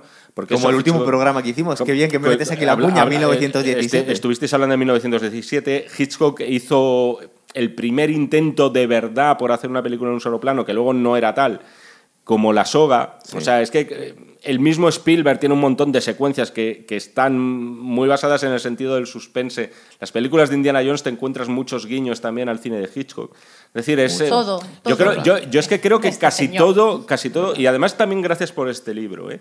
en, el, en el sentido de que hizo accesible los trucos. O sea, lo, cuando se habla de esto del mago del suspense, que suena ya un poco rancio, y posiblemente lo sea el apelativo este, un poco rancio fact, sí que es, pero es cierto, es decir, en el sentido de que él tenía sus trucos, trucos que luego el tío no tenía tampoco ningún interés en ocultarlos, más que nada porque también se los estaban Cuenta viendo. también ¿no? aquí lo de la ducha y lo del Sí. cuchillo, todos esos planos que Pero vamos, que, que esto es como un Alfredo, contigo empezó todo. Oye, y el, uso- y, y el tema, por ejemplo... En del- algún momento vamos a hablar de la trama, pero bueno, Sí, sigue. no, lo de, eh, también otra cosa que me parece muy innovadora en esta peli es el tema de la música. Que no hay música. No, Es decir, al hay. Al que toca el pianista, hay, nada hay más. música incidental sobre todo. El pianista. de y ya está. Eh, La pi- el ya pianista está. y lo que Pero- escuchan pero- en la pero radio yo te también. diría que eso es la es radio, ambiente, ¿eh? sonido Sí, es ambiente. ambiente. O sea, por ejemplo, la- me voy a adelantar, pero en la secuencia final, la de la tensión, la que pasa lo que pasa, hay cero música. Hitchcock estaba súper interesado, por algún motivo, en ir eliminando la música de sus películas. Y mira que luego tuvo a un compositor que es maravilloso, que es Bernard Herrmann, el de Psicosis, con La muerte de los talones, Vértigo, por encima de todas. Pero su intención era desnudar a los momentos más tensos Sí. de artificios como podía ser la música y de hecho su obsesión también le cam- hicieron cambiar de idea, en este caso para bien, era que la escena de la ducha de psicosis no tuviera música y Bernard Herrmann le dijo, pues oye, a lo mejor como que Te has venido muy arriba, la podemos sí. meter y, y el resultado es maravilloso, pero luego en los pájaros no hay música. Es que en Pero esta es peli lo hasta llama la atención, Ese ¿eh? silencio es como lo de no quiero voz, es cine exacto, mudo. Él exacto. vuelve a eso y eso es como lo Sí, más, sí, sí. eh, como tú has dicho, al desnudo total. Es que él consideraba que el cine más puro se podía contar todo sin palabras y sin música. Y tiene razón. aquí- Hoy, hoy en día no se hace eso. No, y es bueno, imposible que no una película te cosas. aguante. Claro, pero es imposible. Tú ves una película ahora. Hablan demasiado. No, y si no hablan es un coñazo, porque no consiguen, No te están explicando consiguen nada. No te manten- cuentan nada. Eso es, eso es De algo hecho, que no en muchas ocasiones se suele decir que las voces en off la mayoría de las veces son pegotes que no deberían tener que estar Mm, ahí. ¿no? eh, utilizarlo con sí. maestría es complicado. Es, Es decir, que te complicado, salga Scorsese o el Club de la Lucha, por ejemplo, donde está muy bien utilizada la O voz de no Nota, también. el Gran Lebowski. Sí, o sea, pero como recurso permanente, claro, Hitchcock supongo que lo hubiera eso incordiado muchísimo. Bueno, vamos a hablar un poquito de la trama. De esto Un que está- pero un poquito, solo, ¿vale? más. Porque total, solamente llevamos casi una hora. Entonces, Esto que la está- trama es lo de menos. Al Claro, final es tenéis que razón, me habéis convencido, joder. A mí me llamaba poco la atención. Esta película nos da la sensación al principio que se está montando una película, ¿verdad? Que este es un mirón, que está muy aburrido y está viendo algo que parece que pasa en el edificio enfrente, el matrimonio del salesman, que sería un vendedor, así sin Eso es. de que forma por genérica. cierto es Perry Manson. Ah, Sí. sí, es Raymond Barr. Tiene un poco aire porque le han puesto el pelo demasiado blanco para su complexión. Yo lo veo un poco ray. Pero- Perdóname, que tiene, ¿qué Es que coño tiene que ver el pelo blanco con la complexión? por- porque le ves muy No sé. joven para tener tanto pelo blanco. Ah. te digo Está que caracterizado. Se, me parece Ah, un poco vale, vale. a, Roy, a Roy Batty. eh, tiene un aire. Es un tío así muy corpulento con el pelo. Bueno, quiso ese- imitar a- ese tío, ese a tío, Oselny, ese tío sí que no tenía tetillas. ¿Dónde está? Aquí lo tengo. Sí. Aquí está. Vamos, era, era el malo rubio distancias. grande, yo qué sé. Este, este era el equivalente masculino a Grace Kelly, la perfección. Pues, Hay un momento. sí, luego hizo Lady Halcón y poco más. Eh? No, no, cuidado. Hizo Carretera al Infierno, que es un Vale. peliculón. Te estoy y ahora sí que ya te las he dicho. Y ya está. ya me las ha dicho Volvamos- todas. Volvamos al argumento de la película, Es que verdad. Eh, el- la mujer que está encamada, que no sabemos. eh, Hay un momento que da la sensación como que está medio paralítica, no se puede levantar. Creo que tiene un par de contestaciones que da la sensación. No estamos escuchando lo que dicen, pero parece que le ha hecho un par de desprecios al marido cuando no le es lleva que le haya hecho cena, desprecios, ¿no? es que el tío le pone los cuernos con una mujer. Esta es la historia. Ah, y oye, la pero- mujer pero se da cuenta. Eso nunca se sabe del Vamos, todo eso está si sí clarísimo. o sí. En el Ah, relato, bueno, vale, en el sí. relato, en el relato es diferente, porque en el relato, se centra. En el libro, quieres decir. En- es, un- bueno, es un relato, es corto, es en el que está un poco inspirado. Y luego también en dos crímenes, leí, eh, que tampoco Sí. lo sé claro, en dos crímenes reales de un médico que había descuartizado a su mujer o algo así. Pero en el relato original eh, es como que so- solamente se centra en la parte de esa casa. Y dicen que están en obras y que el hombre que bueno, que cuida a su mujer enferma, y se centra un poco más en eso. Y en esta película, mm, básicamente hay, si tú lo escuchas, lo dice muy bajito, el tío hace conferencias, Ah, el tío verdad, llama. verdad, verdad. Y la tía es como. ¿qué Llamada a larga distancia, Estás- que es muy importante. eso. Claro, entonces la tía dice, ¿y qué estás haciendo? Cuelga el teléfono y tal, no sé qué. Es como, y se nota, o bueno, se nota o deja entrever un poco que le pone los cuernos con otra mujer. De hecho, hay otra mujer en la historia. Hay un momento en el que ella se ríe como en su cara, como diciéndole. eh, Sí, te piensas eres, tú que- Eres sí. melífluo. Sí, algo así. Como Sí. eres ridículo. Sí, sí, encima sí, que sí. me y él como encima que te he traído la comida, me criticas, pues baja la persiana y no la volvemos a ver. Eso es. Bueno, la vemos, yo creo que en ese instante. Eh, para este momento igual era un poco heavy, no lo vemos, pero nos están dando a entender que la han descuartizado y la han sacado Totalmente. por, ¿verdad? Sí, bueno, sí. es que una de las preguntas que deja sin resolver ¿Cómo la sale película el cadáver? es, es lo que hay escondido en el No, jardín. la maleta no es lo demasiado deja. ligera, es que ¿eh? ves, aquí es, Es donde te vengo ligera. con el tema del doblaje, porque al final de la película sí te lo resuelve. La cabeza. Te lo es. resuelven en español. No, te lo resuelven en inglés. En ¿Qué? inglés, cuando ya What? ha caído. Venga, este es mi momento. Venga, ya. cuando ya, ha caído. Sí, ya, ¿Quieres un momento Instagram? Ya. No, no es mi momento Instagram, es en el que yo vengo y te digo, igual que con la naranja mecánica, la máquina de escribir, que por cierto Sí. no sé si lo habéis visto, pero. eh, en este caso, en la versión original, lo que dicen, sí, hemos encontrado al tío y nos ha llevado al río Este. Eso Ah, no sí. lo dicen en la versión en castellano, no menciona que se le han llevado a dar. Un, dice, sí, nos ha llevado a dar un paseo por el río este, que es donde tú entiendes que ha dejado el cuerpo troceado de la mujer, donde, porque claro, él va. no hay algunas la partes todavía en el edi- Entonces Ah, dice. vale. Y le pregunta la enfermera, así en secretito dice que le pregunte al detective, dice, oye, ¿y qué ha pasado con las flores del jardín? Y entonces Ah, sí. el otro dice, "Eh, sí, es que volvimos otra vez, dice, y está en una hat box, que es una sombrerera. Y en español dice en una caja. Pero yo cuando ya dice eso, tú ya te estás imaginando como en la película puede- de puede- Seven, que Exacto, está la sí, sí, caja sí. y que está la cabeza. Pero una cosa puede ser el bazo. No, lo no, que tenga y metido ento- ahí. hombre, una sombrerera ¿Lo te dice. En Demasiado inglés te- Seven en tu a ver, en inglés te está diciendo una sombrerera Sí. o un Yo- sombrerero. pero por eso yo he pensado Y ahí dices ahora, la cabeza. Y en entonces, no cabeza. he terminado. Eh, le dice el hombre a la enfermera, ¿quieres verlo? Y le dice la otra, yo no quiero ver ninguna parte más. No es un poco como- embrollo todo, el, eso, por todo el proceso al principio no queda muy claro. Es decir, estamos viendo que este simplemente empieza a ver cosas extrañas y se está fi- fijando, eh, está fijándose en todas las casas, pero aquí le llamó la atención esto. Sí. Eh, luego está la historia del perro, que se empieza, o que es un poquito más adelante, que empieza a escarbar en las flores. Recordar que justo antes tiene una disposición al edificio un poco rara, porque tiene como. eh, está en una segunda planta, pero luego tiene su propio jardín, que entran por las escaleras. Es un poco extraño. Una ¿verdad? cosa, el tío, o sea, muy avezado asesino tampoco es. No, porque él está pensando todo el Porque tiempo que es un genio y no es un genio. Hombre, vamos a ver. Primero, eh, dejando las ventanas abiertas por doquier. Claro. Luego, segundo, tío, de verdad, en el jardín delantero de tu casa, ¿vas a enterrar una parte de- del cuerpo de tu mujer por muy metido en una caja que esté? Sí. O sea, es que es exponerse todo el rato. Que no lo hemos visto Es enterrarlo. Ya, pero es exponerse terrible. todo el rato, pero aquí es cuando volvemos a decir, el, eh, los vecinos están ahí, que es cuando la vecina Sí. cuando matan al perro dice, esto, sois un- los vecinos, no, no deberíais ser así, ¿no? Dice, somos vecinos, deberíamos estar... Pero la gente se la... Nos han dado un pequeño indicador de que el tío iba a ser un cabrón, porque la mujer solitaria, no la mujer solitaria de que casi se suicida, sino la escultora, Sí. le da unos consejos sobre los tulipanes Y el tío la manda a tomar por culo, ¿verdad? Es como muy borde. Y, y en ese momento, aparte que, que nos están enseñando la reacción de James Stewart, está como sonriendo y de repente dice, uy, qué borde. O sea, que, que como para recalcar un poco que ha, que ha hecho mal, que también a, a Jeff, me parece que se llama, hemos dicho el nombre de James Stewart, se llama Jeff Jeffries. Jeffries. Un, nombre un poco tonto, ¿no? Jeff Jeffries. Jeffries. Por eso preferimos James. Sí, Como el mayordomo del príncipe de Bel Air. Jeffrey. Vamos a Pero ver esto. estás en plural. he cogido por los pelos, eso ya. Es verdad. Pero me ha gustado. Entonces, en estas charlas que empieza, que sigue teniendo con, con Chris Kelly, la segunda noche que llega, que creo que está así tumbada en el, en el diván, fumándose un cigarrito, le empieza a contar toda la historia esta. Y a mí me da la sensación que, por lo menos en un primer momento, ella hace como que le interesa para intentar mm, meterse en el mundo de este hombre. Dice, porque es que me estás despreciando todo lo mío.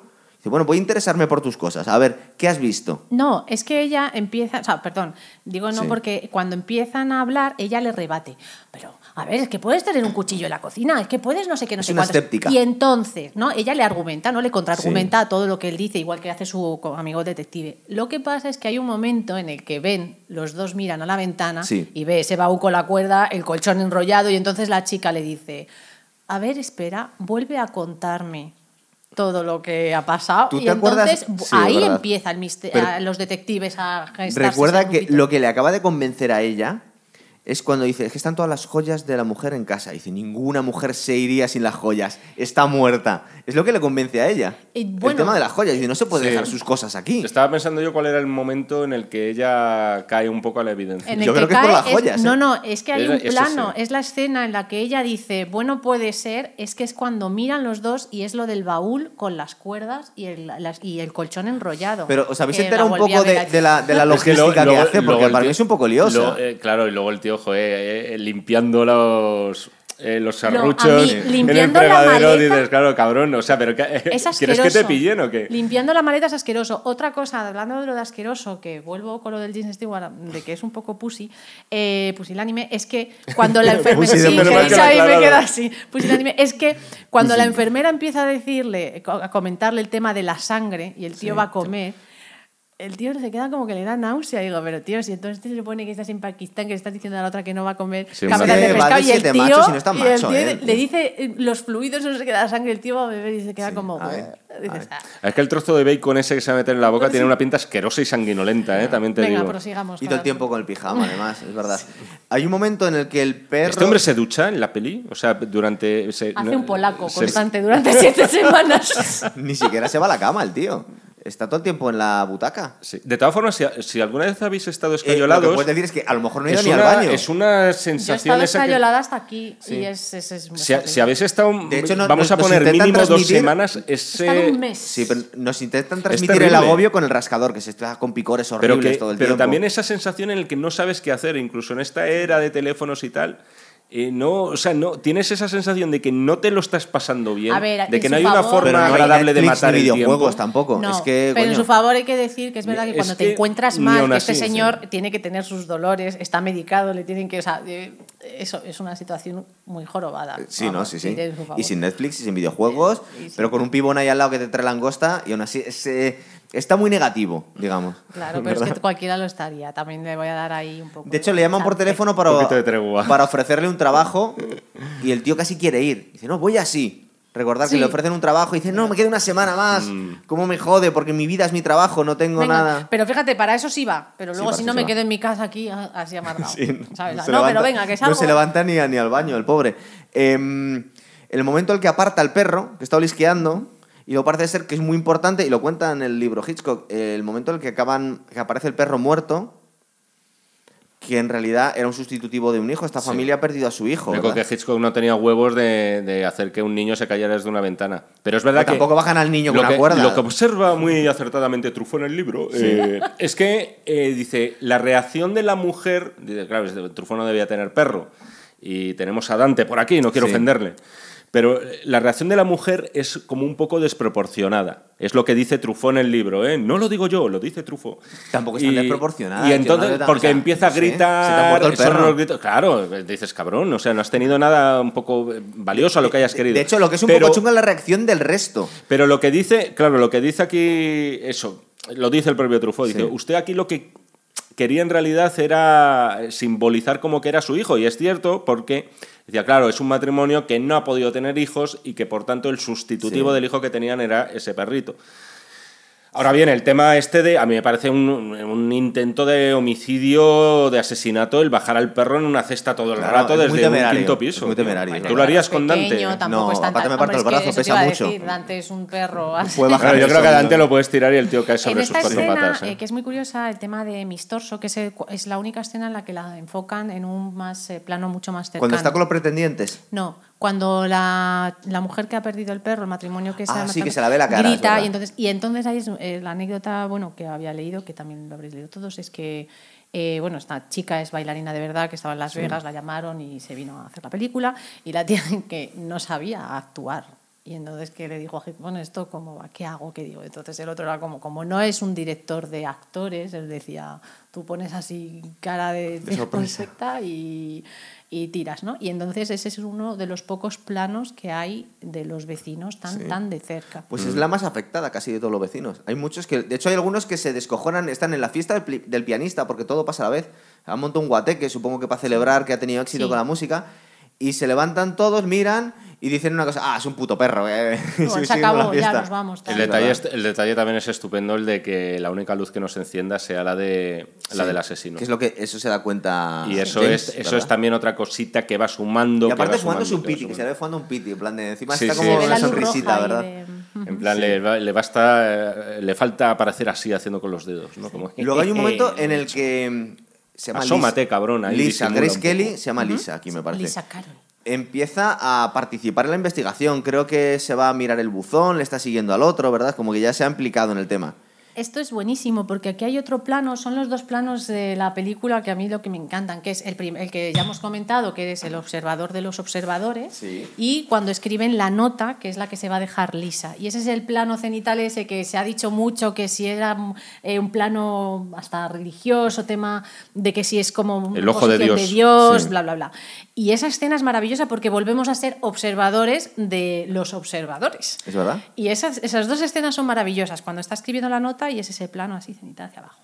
Y a raíz de ahí es cuando empiezan a ser ese, ese grupito perfecto de detectives y ya todo fluye. Y ha pasado, de verdad, es que empieza a la hora y 20 y dices, ostras, es muy fuerte. Y Como a partir de ahí casi. ya tira. Sí, ¿ves? Ahora estamos ya con el... Vamos a hacer que dure. Mira, la, la pel- la película dura exactamente 156 minutos. Pues por ahí perdón, vamos, eh, perdón, 156. Bueno. Una hora 56. Sí. Sí. Eh, hazlo, hagámoslo. Ya estamos en el minuto 31 de la... Nos queda una, menos de una hora solo. Pues digamos, tenemos la cita de la mujer solitaria, que para la que ha estado entrenando, que es verdad que es un poco patético, ¿verdad? Eh, creo que es a la vez que todo esto, es en el mismo momento, ¿no? Eh, Tenemos la, la fiesta cita de del verdad, pianista, ¿no? la cita La de, cita de de verdad. verdad, es verdad. Hay un momento también aquí precioso que es pre- va al hilo de lo del hilo de la música y es que la tía no se acaba suicidando porque escucha la música del pianista. Sí, pero Es cada verdad. pobre es como, uy, Es estás cogiendo ahí unas pastillas, pero nadie hace nada. Sí, Todo el mundo a mí, se la a mí- pela. a mí me ha llamado la, atención- me ha llamado la atención eso, ¿eh? como muy pasivos diciendo... Es que, es que, a ver, es, el- es que coincide, y esto está muy bien, coincide con la llegada de Grace Kelly al apartamento. sí. Entonces tienes ahí como dos frentes. Claro, tienes que elegir entre la tía que no conoces de nada y se va a suicidar voluntariamente y entre la tía que posiblemente puede acabar siendo Sí, pero ¿por qué estrangulada o mete ahí? ¿Por qué mete ahí esa escena? Porque dices, joder, le quita prota- A ver, le, estás restando la importancia. Y es un personaje que es importante en la trama. O sea, no en la trama, sino en la Mm, película. te crea, solitaria, te- te ¿no? crea dos focos. De alguna forma es como al final esto de las ventanas es como si te dividiera la pantalla también, ¿eh? Entonces, que ya, eso luego es un recurso que se ha, que en se ha realizado. por la pobre señora y estás ahí con la Grace Kelly, Sí, tensión con la otra y los otros están diciendo... Lo curioso cómo te va cambiando de trama, en vez de enseñarte distintos focos o dividir la película en, en distintas partes, lo que hacen es simplemente mover la cámara. Ya tienes Sí. el resto de la historia aquí y otro poquito aquí. Creo que la llamó por teléfono eh, haciéndose pasar por un extorsionador para que se va- salga de casa y, vaya- y se cuele ella allí, ¿verdad? Hmm. Lo que os decía que es un pusilánime, no sé si tanto como en Vértigo, ¿no? Es que en el momento en el que llega el asesino, vuelve a casa y está a punto de cargarse a esta antes de que llegue la policía, la reacción que tiene este James Stewart es echarse para atrás y decir, "¡Ah! no que me ven. Es decir, le entra el miedo a él. Cuando, cuando el asesino, mientras está forcejeando con ella, mira hacia la, la casa, él en vez de intentar defender a su chica, se esconde. Bueno, es que tampoco puedes hacer mucho para Pero se defender. esconde. ¿Qué no va a se hacer? ¿Tirarse Dios. por la ventana? Yo qué sé, es más heroico. No, está ahí agobiadísimo. El tío está sudando y lo está pasando fatal y está Mira con que la se escondido. enfermera. Se van a cargar a su novia y se ha escondido porque le miran a él. Sí, ¿No, sí. ¿no te dio esa sensación de un poco de pusilánime en ese momento cuando decís, no es tan mierda como en Vértigo James Stewart, pero aquí tiene un par de, de momentos y este es el que más me llamó la atención. Que Cuando se van a cargar a su novia, el tío está como gritando, Sí, pero no. pero no quiere que Sí, le se vean. caga vivo. Se caga de miedo, Sí, tío. sí, eso sí no es un verdad. valiente. No, pero es que no lo ha sido en ningún momento de. Claro. También es una el situación... super reportero de guerra. Eh, sí, sí, porque además... eh, pero es verdad que es un momento de mucha impotencia por su parte. Sí. Es decir, ¿qué, qué puedo hacer? No Te puedo hacer nada. Esconderte no, hacer para, así. para empezar que ahí, te meto, no a- toques ahí a mi chica. curiosamente, ahí Grace Kelly ha sido sorprendentemente valiente Sí. para meterse, que por cierto es un espectáculo, supongo que no será ella, la que aparecerá subiéndose a la Es ventana y, y haciendo, y es además porque se nota que lleva taconazos y, y poniendo una pierna en la otra ventana entrando. Digo yo, lo mismo me sorprendo, pero entiendo yo que sería una, una, Una extra. Un stunt woman. Pero. Pero, ¿qué es eso? Que, que tiene ese, ese momento ahí como de valentía. Bueno, de valentía, ¿no? De, de temeridad. Sí, que él es- no es- tiene. Prácticamente es un suicidio que, él no tiene. Que él no tiene. Que es lo que le enamora de ella, porque Sí. al final es ese, se complementan. Ay. más hombre que yo. ¿Verdad? Tanto que me estaba metiendo con ella porque es una niña rica que se dedica a estar en todos los saraos y yo, sin embargo, voy a la guerra y tú no vas a poder comer lombrices como yo cuando estoy aquí. Y luego te escondes. El en las personaje, el personaje del detective, que sería como el, en realidad uno de los más importantes, pero es una de las cosas que, claro, Hitchcock se veía obligado a meter porque siempre la misma pregunta, ¿por qué no acuden a la policía? Claro. Y él decía que es que acudir a la policía es un coñazo, tío. Porque Que es verdad, porque al final el tío tampoco hace nada. La policía no te va a hacer nada, no te Pues soluciona nada, es que no te van a hacer cosas, caso. Le dice, ¿por qué no te metes a registrar la Sí, casa? es Y el verdad, chico tío. que te tengo que explicar porque no te puedo meter en las casas a registrarlas. Ya, Es ya, que lo hará, ya lo hará Lisa. ya lo hace, ¿sabes? ya lo hace mi churri. Esa Mm. que te has quedado de repente y dices, Dios mío, esta chica que tienes aquí. Es maravillosa. ¿Verdad? Sí. Eh, y justo en el último momento llega la policía, que supongo que es que la, Oye, oye, la ha lado Ah, por vale, vale, teléfono, ¿no? antes Sí, del- Él, del él está llamando, es lo único que puede hacer. Está con la enfermera ahí y es como, Dios mío. Que está el plano, el plano que ha dicho la, la compañera Alba Jiménez, el, el plano del anillo. eh, Que nos han pedido que te presentes el plano- en los comentarios. Dice, ¿quién es esta Alba? la No, es verdad, el, el plano del anillo, que eso también lo cuentan en, el, en este libro de entrevistas, donde dicen es que es como una doble victoria. Tengo, por un lado, la prueba del delito, bueno, la prueba del delito, entre comillas, eso en un juicio, ya sabéis que no valdría de nada, porque es, sería una prueba circunstancial, como dicen en las pelis. Hombre, si te metes en una casa que no es tuya a robar Eh, Eso, cosas... primero, primero que quien puedes acabar empapelado eres tú, pero bueno, dices, Acaba vale, empapelada, de para hecho. nosotros sí que es la prueba No. definitiva porque dices, no te puede, o sea, ¿cómo se va a ir esta mujer sin su anillo? Pues, pues, a lo mejor estaba hasta el culo de su marido, pero bueno. Claro. Y también es otra segunda victoria porque es en plan, cariño, casémonos. Se ha casado Jeffries- virtualmente casi, Jeffries, eh, Que este no es mi anillo de este, En este momento estamos unidos. Eso. Ahora es cuando yo de verdad te pongo a ti. Esta- es que hasta ahora no te ponía. Hasta ahora no, No te, te ponía mucho, solo un poquito. Bueno, pero también es Y le maravilloso. que- langosta. comida afrodisíaca, eso es, es que no pero sabía qué que hacer la pobre. Es maravilloso Ostras, que el tío no se fije en los. O sea, bueno, sí se fija. ¿En en Grace Kelly? No, pero es maravilloso que, que aprecie, joder, la valentía de la tía, que tiene un par de ovarios. que eso bien, sea lo que le enamora. es que también. eso es lo No tanto, qué rubia, esa, maravillosa, esa es la gran ambigüedad de las heroínas de Hitchcock. Él decía además que, que le encantaban las rubias como víctimas, que eran las mejores víctimas posibles. Él ponía una imagen, es que en, en español no suena muy bien, pero que verlas correr era como ver huellas sangrientas sobre la nieve. Joder, qué, favor, qué tío. O sea, ¿no? eso lo decía, es que Hitchcock tenía estas cosas, era un poquito macabro. Tenía estas pero, cosas. Pero luego, pero, eh, luego Pero era- luego su mujer le tenía así. Es que era un tío bastante complejo Bueno, ¿eh? también. eh, No, la ¿No? mujer. Sigamos la, con el la- argumento. La, la mujer le tenía así, pero bueno, en fin, sí. Ah, bueno, es que la mujer además era muy estrecha colaboradora. Es Sí. decir, ella casi elegía muchas veces los me imaginar guiones. que igual le metí un Pero en esta bofetón. no. Y, en- En en- esta en concreto creo que no. pero, no o sea, no, seguro, no, ¿eh? no, co- confirmarlo no lo confirma. En, en Estrenos en un tren, por, por ejemplo, o no sé si, si era en La sombra de una en la sombra de una duda sí. Sí que aparece su Ahí nombre, sí. pero vamos, ya Y te digo yo, también, leerse no. previamente de qué iba a ir la película y, por ejemplo, en el caso de mm, Tippi Hedren, eh, el book que le hizo llegar a, a- a la actriz se lo estuvieron viendo los dos en un fin de semana. Es decir, tenía mucha eh, ascendente sobre él.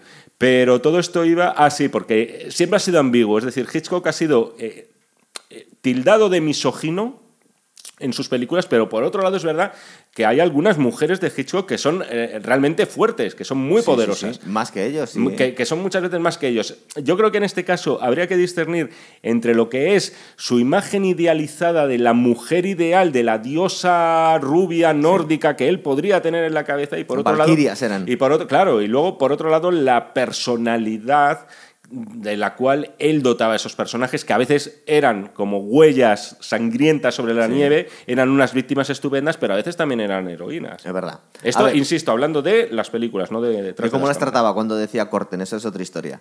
Eh, se ha dado cuenta el asesino, cuando se han llevado a Grace Kelly detenida a la policía, que la han salvado, eh, que ha mirado a la otra que se dice, "Ay", y el otro se hace caquita, se hace caquita y dice, Dios mío, ¿qué voy a hacer? Porque Que va a venir a por mí. viene, y empieza a llamar por teléfono, creo que a su compañero, que vienen a matarme, que vienen a matarme. Eh, lo que es un poco o sea, patético, es muy guay, es muy original, pero la defensa que tiene James Stewart de una mala bestia que es a flasazos. Oye, antes de eso, ¿cómo entra? Es decir, ¿cómo, cómo es tan fácil que Raymond Barr, que es el nombre de la Entran todos en la casa. Pero porque ¿cómo las, entra? puertas- Igual la porque las puertas americanas Porque no nunca se ha levantado cerrado. todavía de la silla. Te y no ha sorprende que entre ese señor y no que entre Grace Kelly, porque el señor no se menea. El pobre James Stewart no se puede mover. Hombre, entra Grace James Kelly podía- entra la enfermera, entra Sí, todo verdad. el mundo. Igual pues queremos pensar que muy Ya, pero, llaves. pero cabrón, si, te, si os estáis viendo cada uno por los prismáticos Sí. y él te acaba de ver a ti, no es por nada, pero yo pondría. Primero echaría el cerrojo, o sea, mínimo. Sí. O sea, un poquito difícil, alguna dificultad le Y pondría. luego lo rápido que detecta qué piso es y cómo llega por el portal Y y que dice, ya sé dónde está la casa. Pero el tío no minutos". entra, no entra al principio con afán de asesinar a James No, Stewart. dice una cosa muy guay. Quiere como que negociar. No, o sea, eh, dice, no, ¿qué, pero- ¿Qué me Por- estás haciendo? No, porque ha intentado, ha intentado. Ahí, Yo noto más ahí voy miedo yo, que- ahí voy que yo. otra cosa. Porque desde un punto de vista de, de- de emocional, el, el asesino le dice, porque debía pensar al principio, bueno, es que me va a hacer chantaje, me quiere hacer blackmail. Pero un punto en el que le pregunta, ¿a ti qué te importa? Y de alguna forma él hasta se siente avergonzado. Dice, es que verdad que soy un mirón, porque si no, hubie- no te hubiese espiado no me había dado cuenta. Y casi le viene a decir, ¿a ti qué te importa que haya matado a mi mujer, macho? Sí. ¿Por qué te metes en estas cosas? Y hay un momento de él de duda que dice, pues porque soy un cotilla. Le va a decir, me he metido en esta porque soy un cotilla. Es verdad que el duelo a flasazos mola, el, silencio, pero es... el silencio de James Stewart, que es muy llamativo, Sí, es decir, sí. ¿por qué no responde absolutamente nada? Porque esa vergüenza... Ese- eso también lo comentaba en el libro, que dice, es que no tiene justificación. No, o sea, claro. ha estado haciendo ha estado metiendo las narices donde no debía. Y quizá no tan no, nunca sabemos por qué lo hace, es decir, si es es para honrar a una persona muerta y asesinada que no conoce, es para satisfacer su curiosidad, es para No. romper su rutina. Es por, por sentirse válido y por sentirse otra vez en el ahí en esa porque a él sí le gusta ese tipo de vida de la adrenalina Sí. y eso es lo que le devuelve la adrenalina de hecho es que su cara cambia completamente en el momento en el que Grace Kelly le dice venga vamos al lío y se ponen a investigar Sí. y el tío está feliz Se en su entusiasma más con eso que con el sexo. Claro, Mm. es que No, eso es bien. lo que le. Vamos a investigar Le- le pone Claro. gorilones, Le pone- No, sí, le sí, pone verdad. gorilón porque es lo que a él le gusta. Entonces, al final es como estoy resurgiendo un poco de, de ese estado de letargo, aburrimiento y de frustración. Y despertar un estado de frustración, como el Sí. pianista. El pianista está frustrado, está en calzoncillos, No, pero el, mierda, pian- el pianista está frustrado porque no, pero el, pianista está frustrado por lo que han dicho justo al principio de la película. Tiene usted más de 40 años y el tío se siente y dice, es que soy un fracasado. No, pero el tío es así porque no claro. tiene éxito en su trabajo. Claro. Entonces el tío, en el momento en el que su canción, su melodía, su música ve que pum, tira para arriba, el tío entonces crece y todo es felicidad. Y a Hasta este le pasa igual. claro, hasta y a liga. él le pasa igual. Sí. Ahí él también, bueno, no es que ligue porque ya la tenía la ligada, tenía. pero él se da cuenta de todo, es ese despertar, pum, es esa evolución Es un verdad. poco también a nivel profesional, a ver, que no es su profesión exacta, pero sí que el, el hecho de ser reportero y tal estás metido un poco en la actualidad, en el meollo, en los sucesos. Oye, igual es un farsante, porque viendo la poquita sangre que tiene, igual hacía las fotos desde lejos y tal, ¿no? Porque se le estaba tirando el pegote y luego de repente, uy, uy, que me ven. Lo de la pierna tropezó un día. ¿eh? con el Se perro. cayó para atrás, le dieron Tropezó un con el perro del vecindario y luego dijo que fue. Bombardero de guerra en la Segunda Guerra Mundial. Pero eso el actor, Pero, no, eh, no Jeff Jeffries. Que no, no os convence el duelo a flasazos. este. Es- a eso iba yo. O sea, es original, es gracioso, pero es muy poco ¿Tú cómo- creíble, tú cómo ¿no? lo ves, A ver, yo estoy poniéndome- Es que Se yo- queda yo- así. Yo, nunca, Ay, sab- ay, ay. nunca me acaba de... A ver, es que o si sea, tú me lo piensas. originales. Es Sí, original. Estamos es también en el también. 54. Y también hay que poner un poco en contexto. La gente era más fotofóbica en el 54 que ahora. No, me refiero pues al tipo de películas que se hacían. Lógicamente, si tú te quieres cargar a alguien, ese señor habría entrado por esa puerta, la habría cogido por el cuello, la habría tirado y en, en medio minuto se acabó la James Stewart y a tomar por culo todo. Pero no era el objetivo. Entonces, al Porque- final es un poco para mantenerte en esa tensión Sí, y que con los flasazos juega otra vez con el rojo. Porque cuando Sí. le tira el flasazo mm, se te ilumina todo en En, rojo. en Marnie yo creo que era muy parecido el sí. recurso ese del... uh, de repente ese rojo es. que lo... Entonces él va utilizando esos recursos y bueno, pues es ese momento. A El- mí no me desagrada. el Cambiando tenía- las bombillas a toda hostia. ¡Ay, Dios mío, que me Es como si estuviera cargando una pist- Sí, una- sí. un rifle. Ese- eso es lo que me Exacto, ese es gusta de esa escena también. Es verdad que Hitchcock ¿No te da tenía... la sensación de impotencia del Claro. tío que en realidad no tiene... Lo único que tiene son Sí, flashes? sí, sí. Y es que estás viendo que la va a palmar. Y Claro. el otro se le acerca como Frankenstein ahí, Sí, súper ¿verdad? despacito, ahí, papá. Pero es lo que te mantiene así, como, Dios mío, qué tensión. Hitchcock había pensado en una secuencia normal, vamos a decir, como una pelea física. Sí. Vio que eso no le convencía y luego se acordó de que, joder, vamos a eso era también muy, muy de eso. de vamos a aprovechar los elementos propios del personaje. Sí. El personaje que es, es fotógrafo, tendrá una cámara, tendrá un flash, pues vamos a utilizarlo. Igual que si él rodaba una película en Suiza, tenía que aparecer los Alpes, o si iba. ¿Dónde está el Monte Rushmore? En Dakota. no, Sale en una de- eso, de Hitchcock, en- con la muerte de los con la muerte de los tarrones, Está- ¿es verdad? si, si la acción está ambientada en el estado que sea donde está el Monte Rushmore, pues tiene que aparecer el monte. Entonces, bueno, es verdad que, es, joder, eso- o sea, es que siempre lo he visto como en plan demasiado rebuscado. O sea, porque es muy no sé, Alfredo, no muy sé, no sé si, o sea, o sea, es, es verdad que un flash en la oscuridad puede ser, mm, o sea, te, te incapacita tanto para ver. No, claro, bueno. A ver, pero es que lo que te digo es que, a ver, que estamos en una película Sí, y que el pero- objetivo pero- se no, la pero es libre, el libre. Pero además yo creo es que- que- es que es algo que no, me A ver, gustaría saber si, es, si puede ser Hay verdad. una parte ridícula porque es increíble, pero también muestra cierto patetismo. No te voy a decir otra vez que le hemos visto a James Stewart sin camiseta y luego vemos a esta bestia que, le- que se le echa encima. Pero el tío, cambiando las bombillitas, da una sensación de debilidad brutal, porque se le va a venir un tío encima Yo, qué va, yo le veo como si estuviera cazando un elefante en ese instante, ¿eh?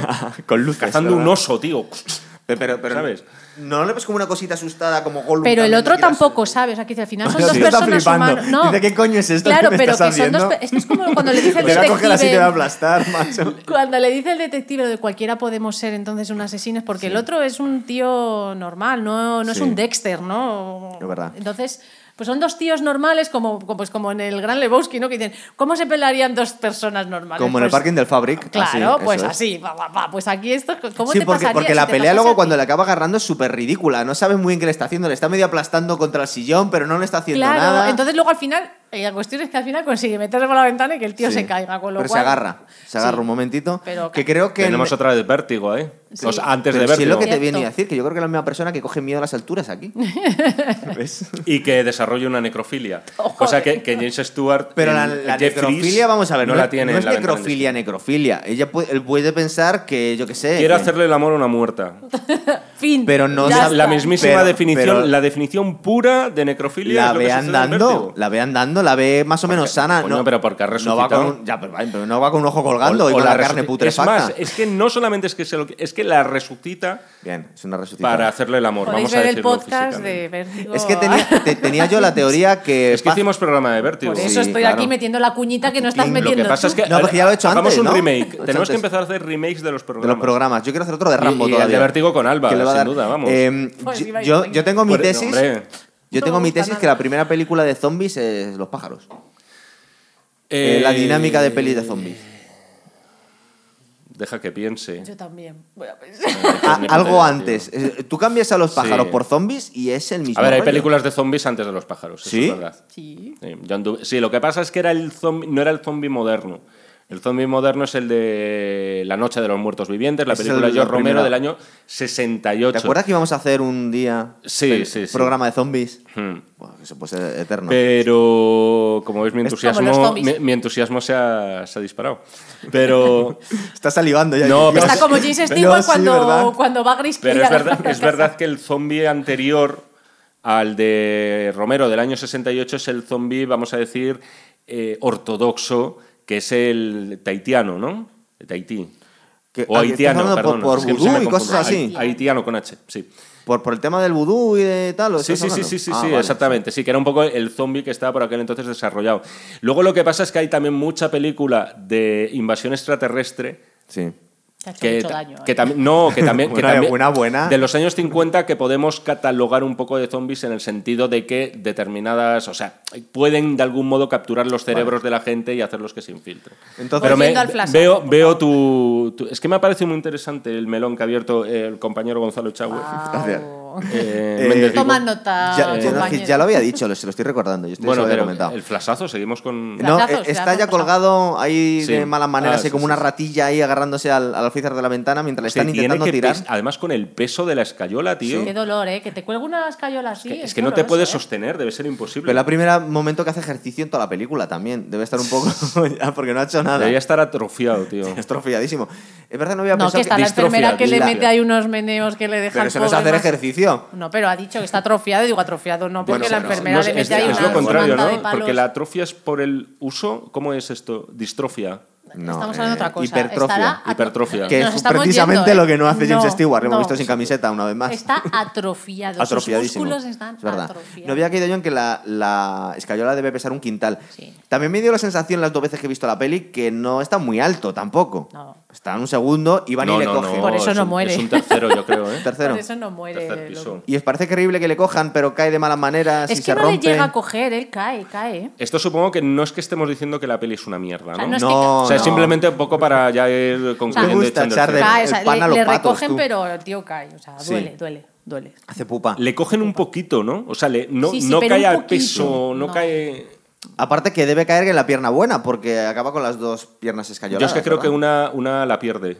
O sea, En la eso- segunda eso- parte de la película, eso ¿no la habéis no, visto? no lo vemos, pero. Está, O sí. sea, lo que tiene ya es una prótesis con, escayolada también. Sí. eh, simulándose la, prótesis. otra pierna. Sí, también, también. claro. Para ¿Cuántas joder, simplemente. ¿De qué No, cuando le quiten la escayola de la pierna que le queda, le, quitar, le pondrán una pierna ya sin prótesis. eh, A lo mejor lo de la prótesis protásica. es el problema de toda la película. Ha sido amputado, ¿verdad? Y por eso no le ponen interés, es que no sabemos Ah, cómo es lo que, que- tenía debajo de la escayola. Igual había sido un está el, accidente horrible. Detallito de, las, de las revistas, ¿no? Que está leyendo el Ah, personaje. Ese de- es el final del todo. Eh, eh, hay final feliz a medias. Miss Torso vuelve su novio que no es tan maravilloso como los, los aspirantes que tenía. Que recuerda que hay un momento que en que no dice eran ella, aspirantes, Eso no lo ¿eh? hemos dejado, porque hay un momento en el que están cotilleando eh, Es un momento muy duro. James ese. Stewart y Lisa. Están mirando cómo ella está entreteniendo a tres tíos que se medio lía con uno. No está entreteniendo. ¿Qué está Son haciendo? tíos, es- ella es bailarina. ¿Es prostituta, Están tú en- crees? No, Ah, no eso sé. lo estás diciendo tú. Es bailarina. Se lía con uno y ella dice, pero no le quiere. No se lía. A ver, a ver. Está eh, eh, eh, lo que ella dice, que ahí es el comentario más bajo de James Stewart, que ahí es cuando digo, mira, tío, con esto ya es vete a regar, yo me piraría y le mandaría a, la mierda. Eh, le dice, "Oh, mira, es como, es parecido a tu apartamento, porque Sí. es ella con tres Casi tíos. la llamo putón, sí. Y entonces ella se la devuelve y le dice, pero no quiere, dice, está entre lobos. Sí. Pero es el mundo del negocio. Hay, hay mucha sororidad de. Grace Kelly hacia el personaje Claro, pero porque Torso, ¿eh? está entre, eh, claro, porque está entre lobos, pero no quiere a ninguno. Pero ¿Y ¿por ¿Cómo lo sabes? Porque has dicho que es como porque es- porque ella está, ella es bailarina, ella está en el negocio de la danza y del baile, como ella está en el negocio de la moda. Y la mayoría de, de tíos que al final la mayoría son hombres los que Sí. están en las pos- posiciones más elevadas. Entonces ella es como una, no es que sea una reunión de trabajo, pero son tres tíos que deben estar en el mundillo. Pero se enrolla con uno y dice, no sé, a "El que ver, se enrolla, es tiene". un beso, es un beso, hay Pero que la tía encima dice, no, vámonos dentro. Sí. No, no hay más, dice, no, no, pero vámonos dentro. Ella no quiere. Y el tío como que la coge y la da a dar un beso y la tía es como que intenta Ah. dentro de la jungla en la que está inmersa porque es un mundo dominado por hombres. Pues fíjate que yo había asumido que eran sus amantes. No, no. ¿Tú no? No, de hecho ella luego Yo- viene su novio y ella está contenta con su novio, Sí, pero pero no sabemos es si lo le ha que- puesto los cuernos al novio, ¿no? no, porque Grace que no, bueno, no lo sabemos, no nos salen más escenas referentes a eso. Pero es- lo que te quiere el- mostrar el- un poco es el mundo también cuando hace el comentario Grace Kelly dice, Sí. está en un mundo de lobos y porque es así, el Pero- mundo de la de, de, pues de, qué sé, del arte, de la- del cine, de la moda, de todo al final lo dominan tíos. Pu- Pero sí. Pero, A ver. ¿por qué ella celebra en un momento dado una fiesta en la que solamente hay hombres? Pero no es, es, es como, es como cuando tienes reuniones, como el pianista cuando tienes reunión de negocios con gente de tu este. Pero van pibitas a la fiesta del. Pues Claro, porque él del es pianista. tío, no te jode. Claro. Ella, ella, ella inventa. o sea, es más, Es- una reunión con es- tres tíos que deben ser Pero, del mundillo. ¿Sabe lo que ocurre? Que, por ejemplo, Grace Kelly, que está en la alta sociedad y está tratando con hombres de negocios, nos podemos imaginar un pisazo, un evento un poco más de Ferrero Rocher. Sofisticados. Pero esta está en un piso un poco un cuchitril Porque que es está baila- llevando a tres Pues tíos. te está diciendo que ella es una bailarina en un mundo de lobos, porque la bailarina no tiene la posición que no Ya. ha llegado donde está Grace Kelly. Y es una Grace reunión de trabajo, ¿tú crees lo que tiene No, con más que de tres? trabajo es como cuando haces que un after work llamarían ahora o sea es una es- yo lo veo más como un Sí, tipo de es ese tipo de reuniones una, e- esa tía no está porque si realmente quisiera se habría montado la orgía con los tres ahí habría cerrado su persianita Sí, de verdad. De hecho, es muy Y guay no la, es. la escena de la, de, la, de la pareja recién casada que está en toda la película ¿Ves? con la persiana bajada. Lo sube de vez en cuando el otro para fumar y enseguida le Y llama al la otro. llama. ¡Vuelve otra vez! ¡Oh, Dios Darling. mío! entonces yo lo veo más como ese mundillo en el que se refleja un poco y el comentario de James Stewart que es para darle un palo en la otra pierna y dejarle ahí sin la otra pierna Sí. y decir o sea ese comentario es tan tan bajo Pues le ha hecho unos cuantos también. Sí, antes, pero ese me parece el más bajo, que encima digas, Sí. es parecido a tu pis y claro, la otra se la devuelve y dice, no, no decías que era parecido, pues sí, por eso. Ah, ella Por sí, eso sí, lo le deja- le deja Claro, caer como- entre lobos, como pero para no- meterle celos al Sí, dice, otro, pero ¿no? mira, va con el que tiene más pinta de prosperar. Eso- Dice, pero eso, no claro. quiere a ninguno, porque ella en el fondo es porque está metida en ese mundo de lobos, pues a nivel yo creo más ¿Tú crees de- que lo hace para sobrevivir ella? Sí, porque es, está, es que al final es- los dirigentes de todas esas eh, son hombres. El del cine era Claro. un mundo dirigido por hombres. Y ella está ahí sola, es una muchacha que se la ve que es bailarina, no es una posición, no es bailarina, yo creo, de la de danza nacional, del, ¿sabes? se la ve que la verdad. chica intenta sobrevivir y está en un mundo pues que lo dominan los tíos. Con lo cual no me queda más remedio que, que- que- que tragar con esto y con estar con estos tíos. Y es que de hecho el que la va a besar es uno que tira de ella porque ¿qué? Sí. pues como pasa mucho en el mundo del cine y que les ha pasado a muchas actrices, pues en este caso es ella la bailarina y la tía de hecho se quita porque ella tiene su novio al que quiere. Se quita, se quita después de un momento, ¿no? Bueno, O- hace así, le da un beso y se quita como diciendo, vamos dentro, porque porque, joder, estás sola Hombre, entre tres tampoco creo que se fueran a poner da, ahí ¿eh? en medio de la alféizar que se podían Pues caer. claro. Bueno, estaba pensando cómo cierran todas las historias. Cierran la historia de Miss Torso llegando su novio bajito, que lo primero que va, A comer. se va a comer. Aquí yo veo poco sexo. Debe ser que la ola de calor le quita las ganas a la gente, pero está... menos, menos al pobre matrimonio este recién casado, que al final vemos como parece ser que se les está torciendo porque a él le han despedido. O bueno, porque también te están mostrando el amor de verdad, que eso es una pareja ya consolidada y el tío llega y dice, venga, cariño, vamos a comer. Y ya después de comer lo mismo ya cuando se ponen, porque neces- necesita energía que viene de la guerra, joder, que viene ahí de... Claro. posible, es posible. Eh, ¿Qué más teníamos? Tenemos a la única que se queda como estaba era la escultora de abajo, del, de bajo el piso este, que es otra Ah, la de las Esa se queda como raras, está. sí. Eh, tenemos a Miss Lonely Hearts, que se lía con el músico. Exacto. Eh, y yo creo que ya está. Bueno, eh, no sabemos Bueno, el nada. matrimonio, El matrimonio tiene un nuevo perro, ¿no? tiene un nuevo perro, es verdad. Tiene un nuevo perro que lo siguen bajando Y por tengo la una cesta. duda, ¿qué pasa No con la aprenden. mujer sorda que hace esa escultura y llega un repartidor por- y le ¿por qué es pregunta? sorda? ¿Qué es, Pues no? lleva un aparatito aquí que cuando la chica está con la música muy alta bailando. Ah, y ella la se lo llama baja. hambre, hungry. Y dice. ¿cómo es esa escultura? Y dice, ¿qué significa? Y la tía dice, se traduce ¿no? como hambre, pero Hambre. yo no sé. Ah, sí, verdad, hambre. O un- sí. hunger. Hungry. No, Y- Hunger, dice, sí, sí, sí. Que es que, que en Y realidad es como, un como, agujero ¿qué, en el qué quieres? Ya lo planteo aquí. ¿Qué creéis que quiere decir? Pues es que no, nos ha entrado por un oído y no se salió por otro porque nos ¿Y acordamos, por pero nada No, más. pero yo me acuerdo, sí, que era como una especie. Parecía como un torso, por cierto. Con un Sí. agujero Pero con un agujero. ¿Qué es? ¿Hambre de qué? Yo Hambre no quiero imaginarme hambre lo que podría hacer Hitchcock con esa escultura. Yo estoy viendo cosas terribles. ¿Verdad? Eh, y luego tenemos ya la última escena en la que eh, eh, nos enfoca en la casa y vemos que parece que ha habido un final feliz en la que ella está leyendo una revista de exploradores o de no sé qué. Un libro Un de libro. estos. un Del libro, Himalaya, creo un que libro es. del Sí, Himalaya. Mientras él está, creo que está frito otra vez Sí. del esfuerzo. Es que Está cansa shopping- enseguida. está Pero está mirando para adentro. Aquí tenía 46 años y los tiene un poco mal llevados, ¿eh? Este hombre, no solo cuando le ves desnudo, sino Yo, yo tiene le poca veo lo, energía, yo le veo lozano, eh, es- lo veo muy lozano. Es verdad que luego iba a hacer unas cuantas películas más. Bueno, esto lo hay siento un hasta... tío. Lo único que, bueno, es verdad que empezó ya, ya insisto, esta es, aquí está, yo la habría congelado aquí a este hombre. A James y sus tetitas también. todo. Le crecieron luego, no, Hostia, no hemos ya. hablado de los vestidos de Grace Kelly. Claro. Hitchcock le ponía Pero si ya que de verdad un la peli, interés ya terminado, solo queda la última escena, Jaime.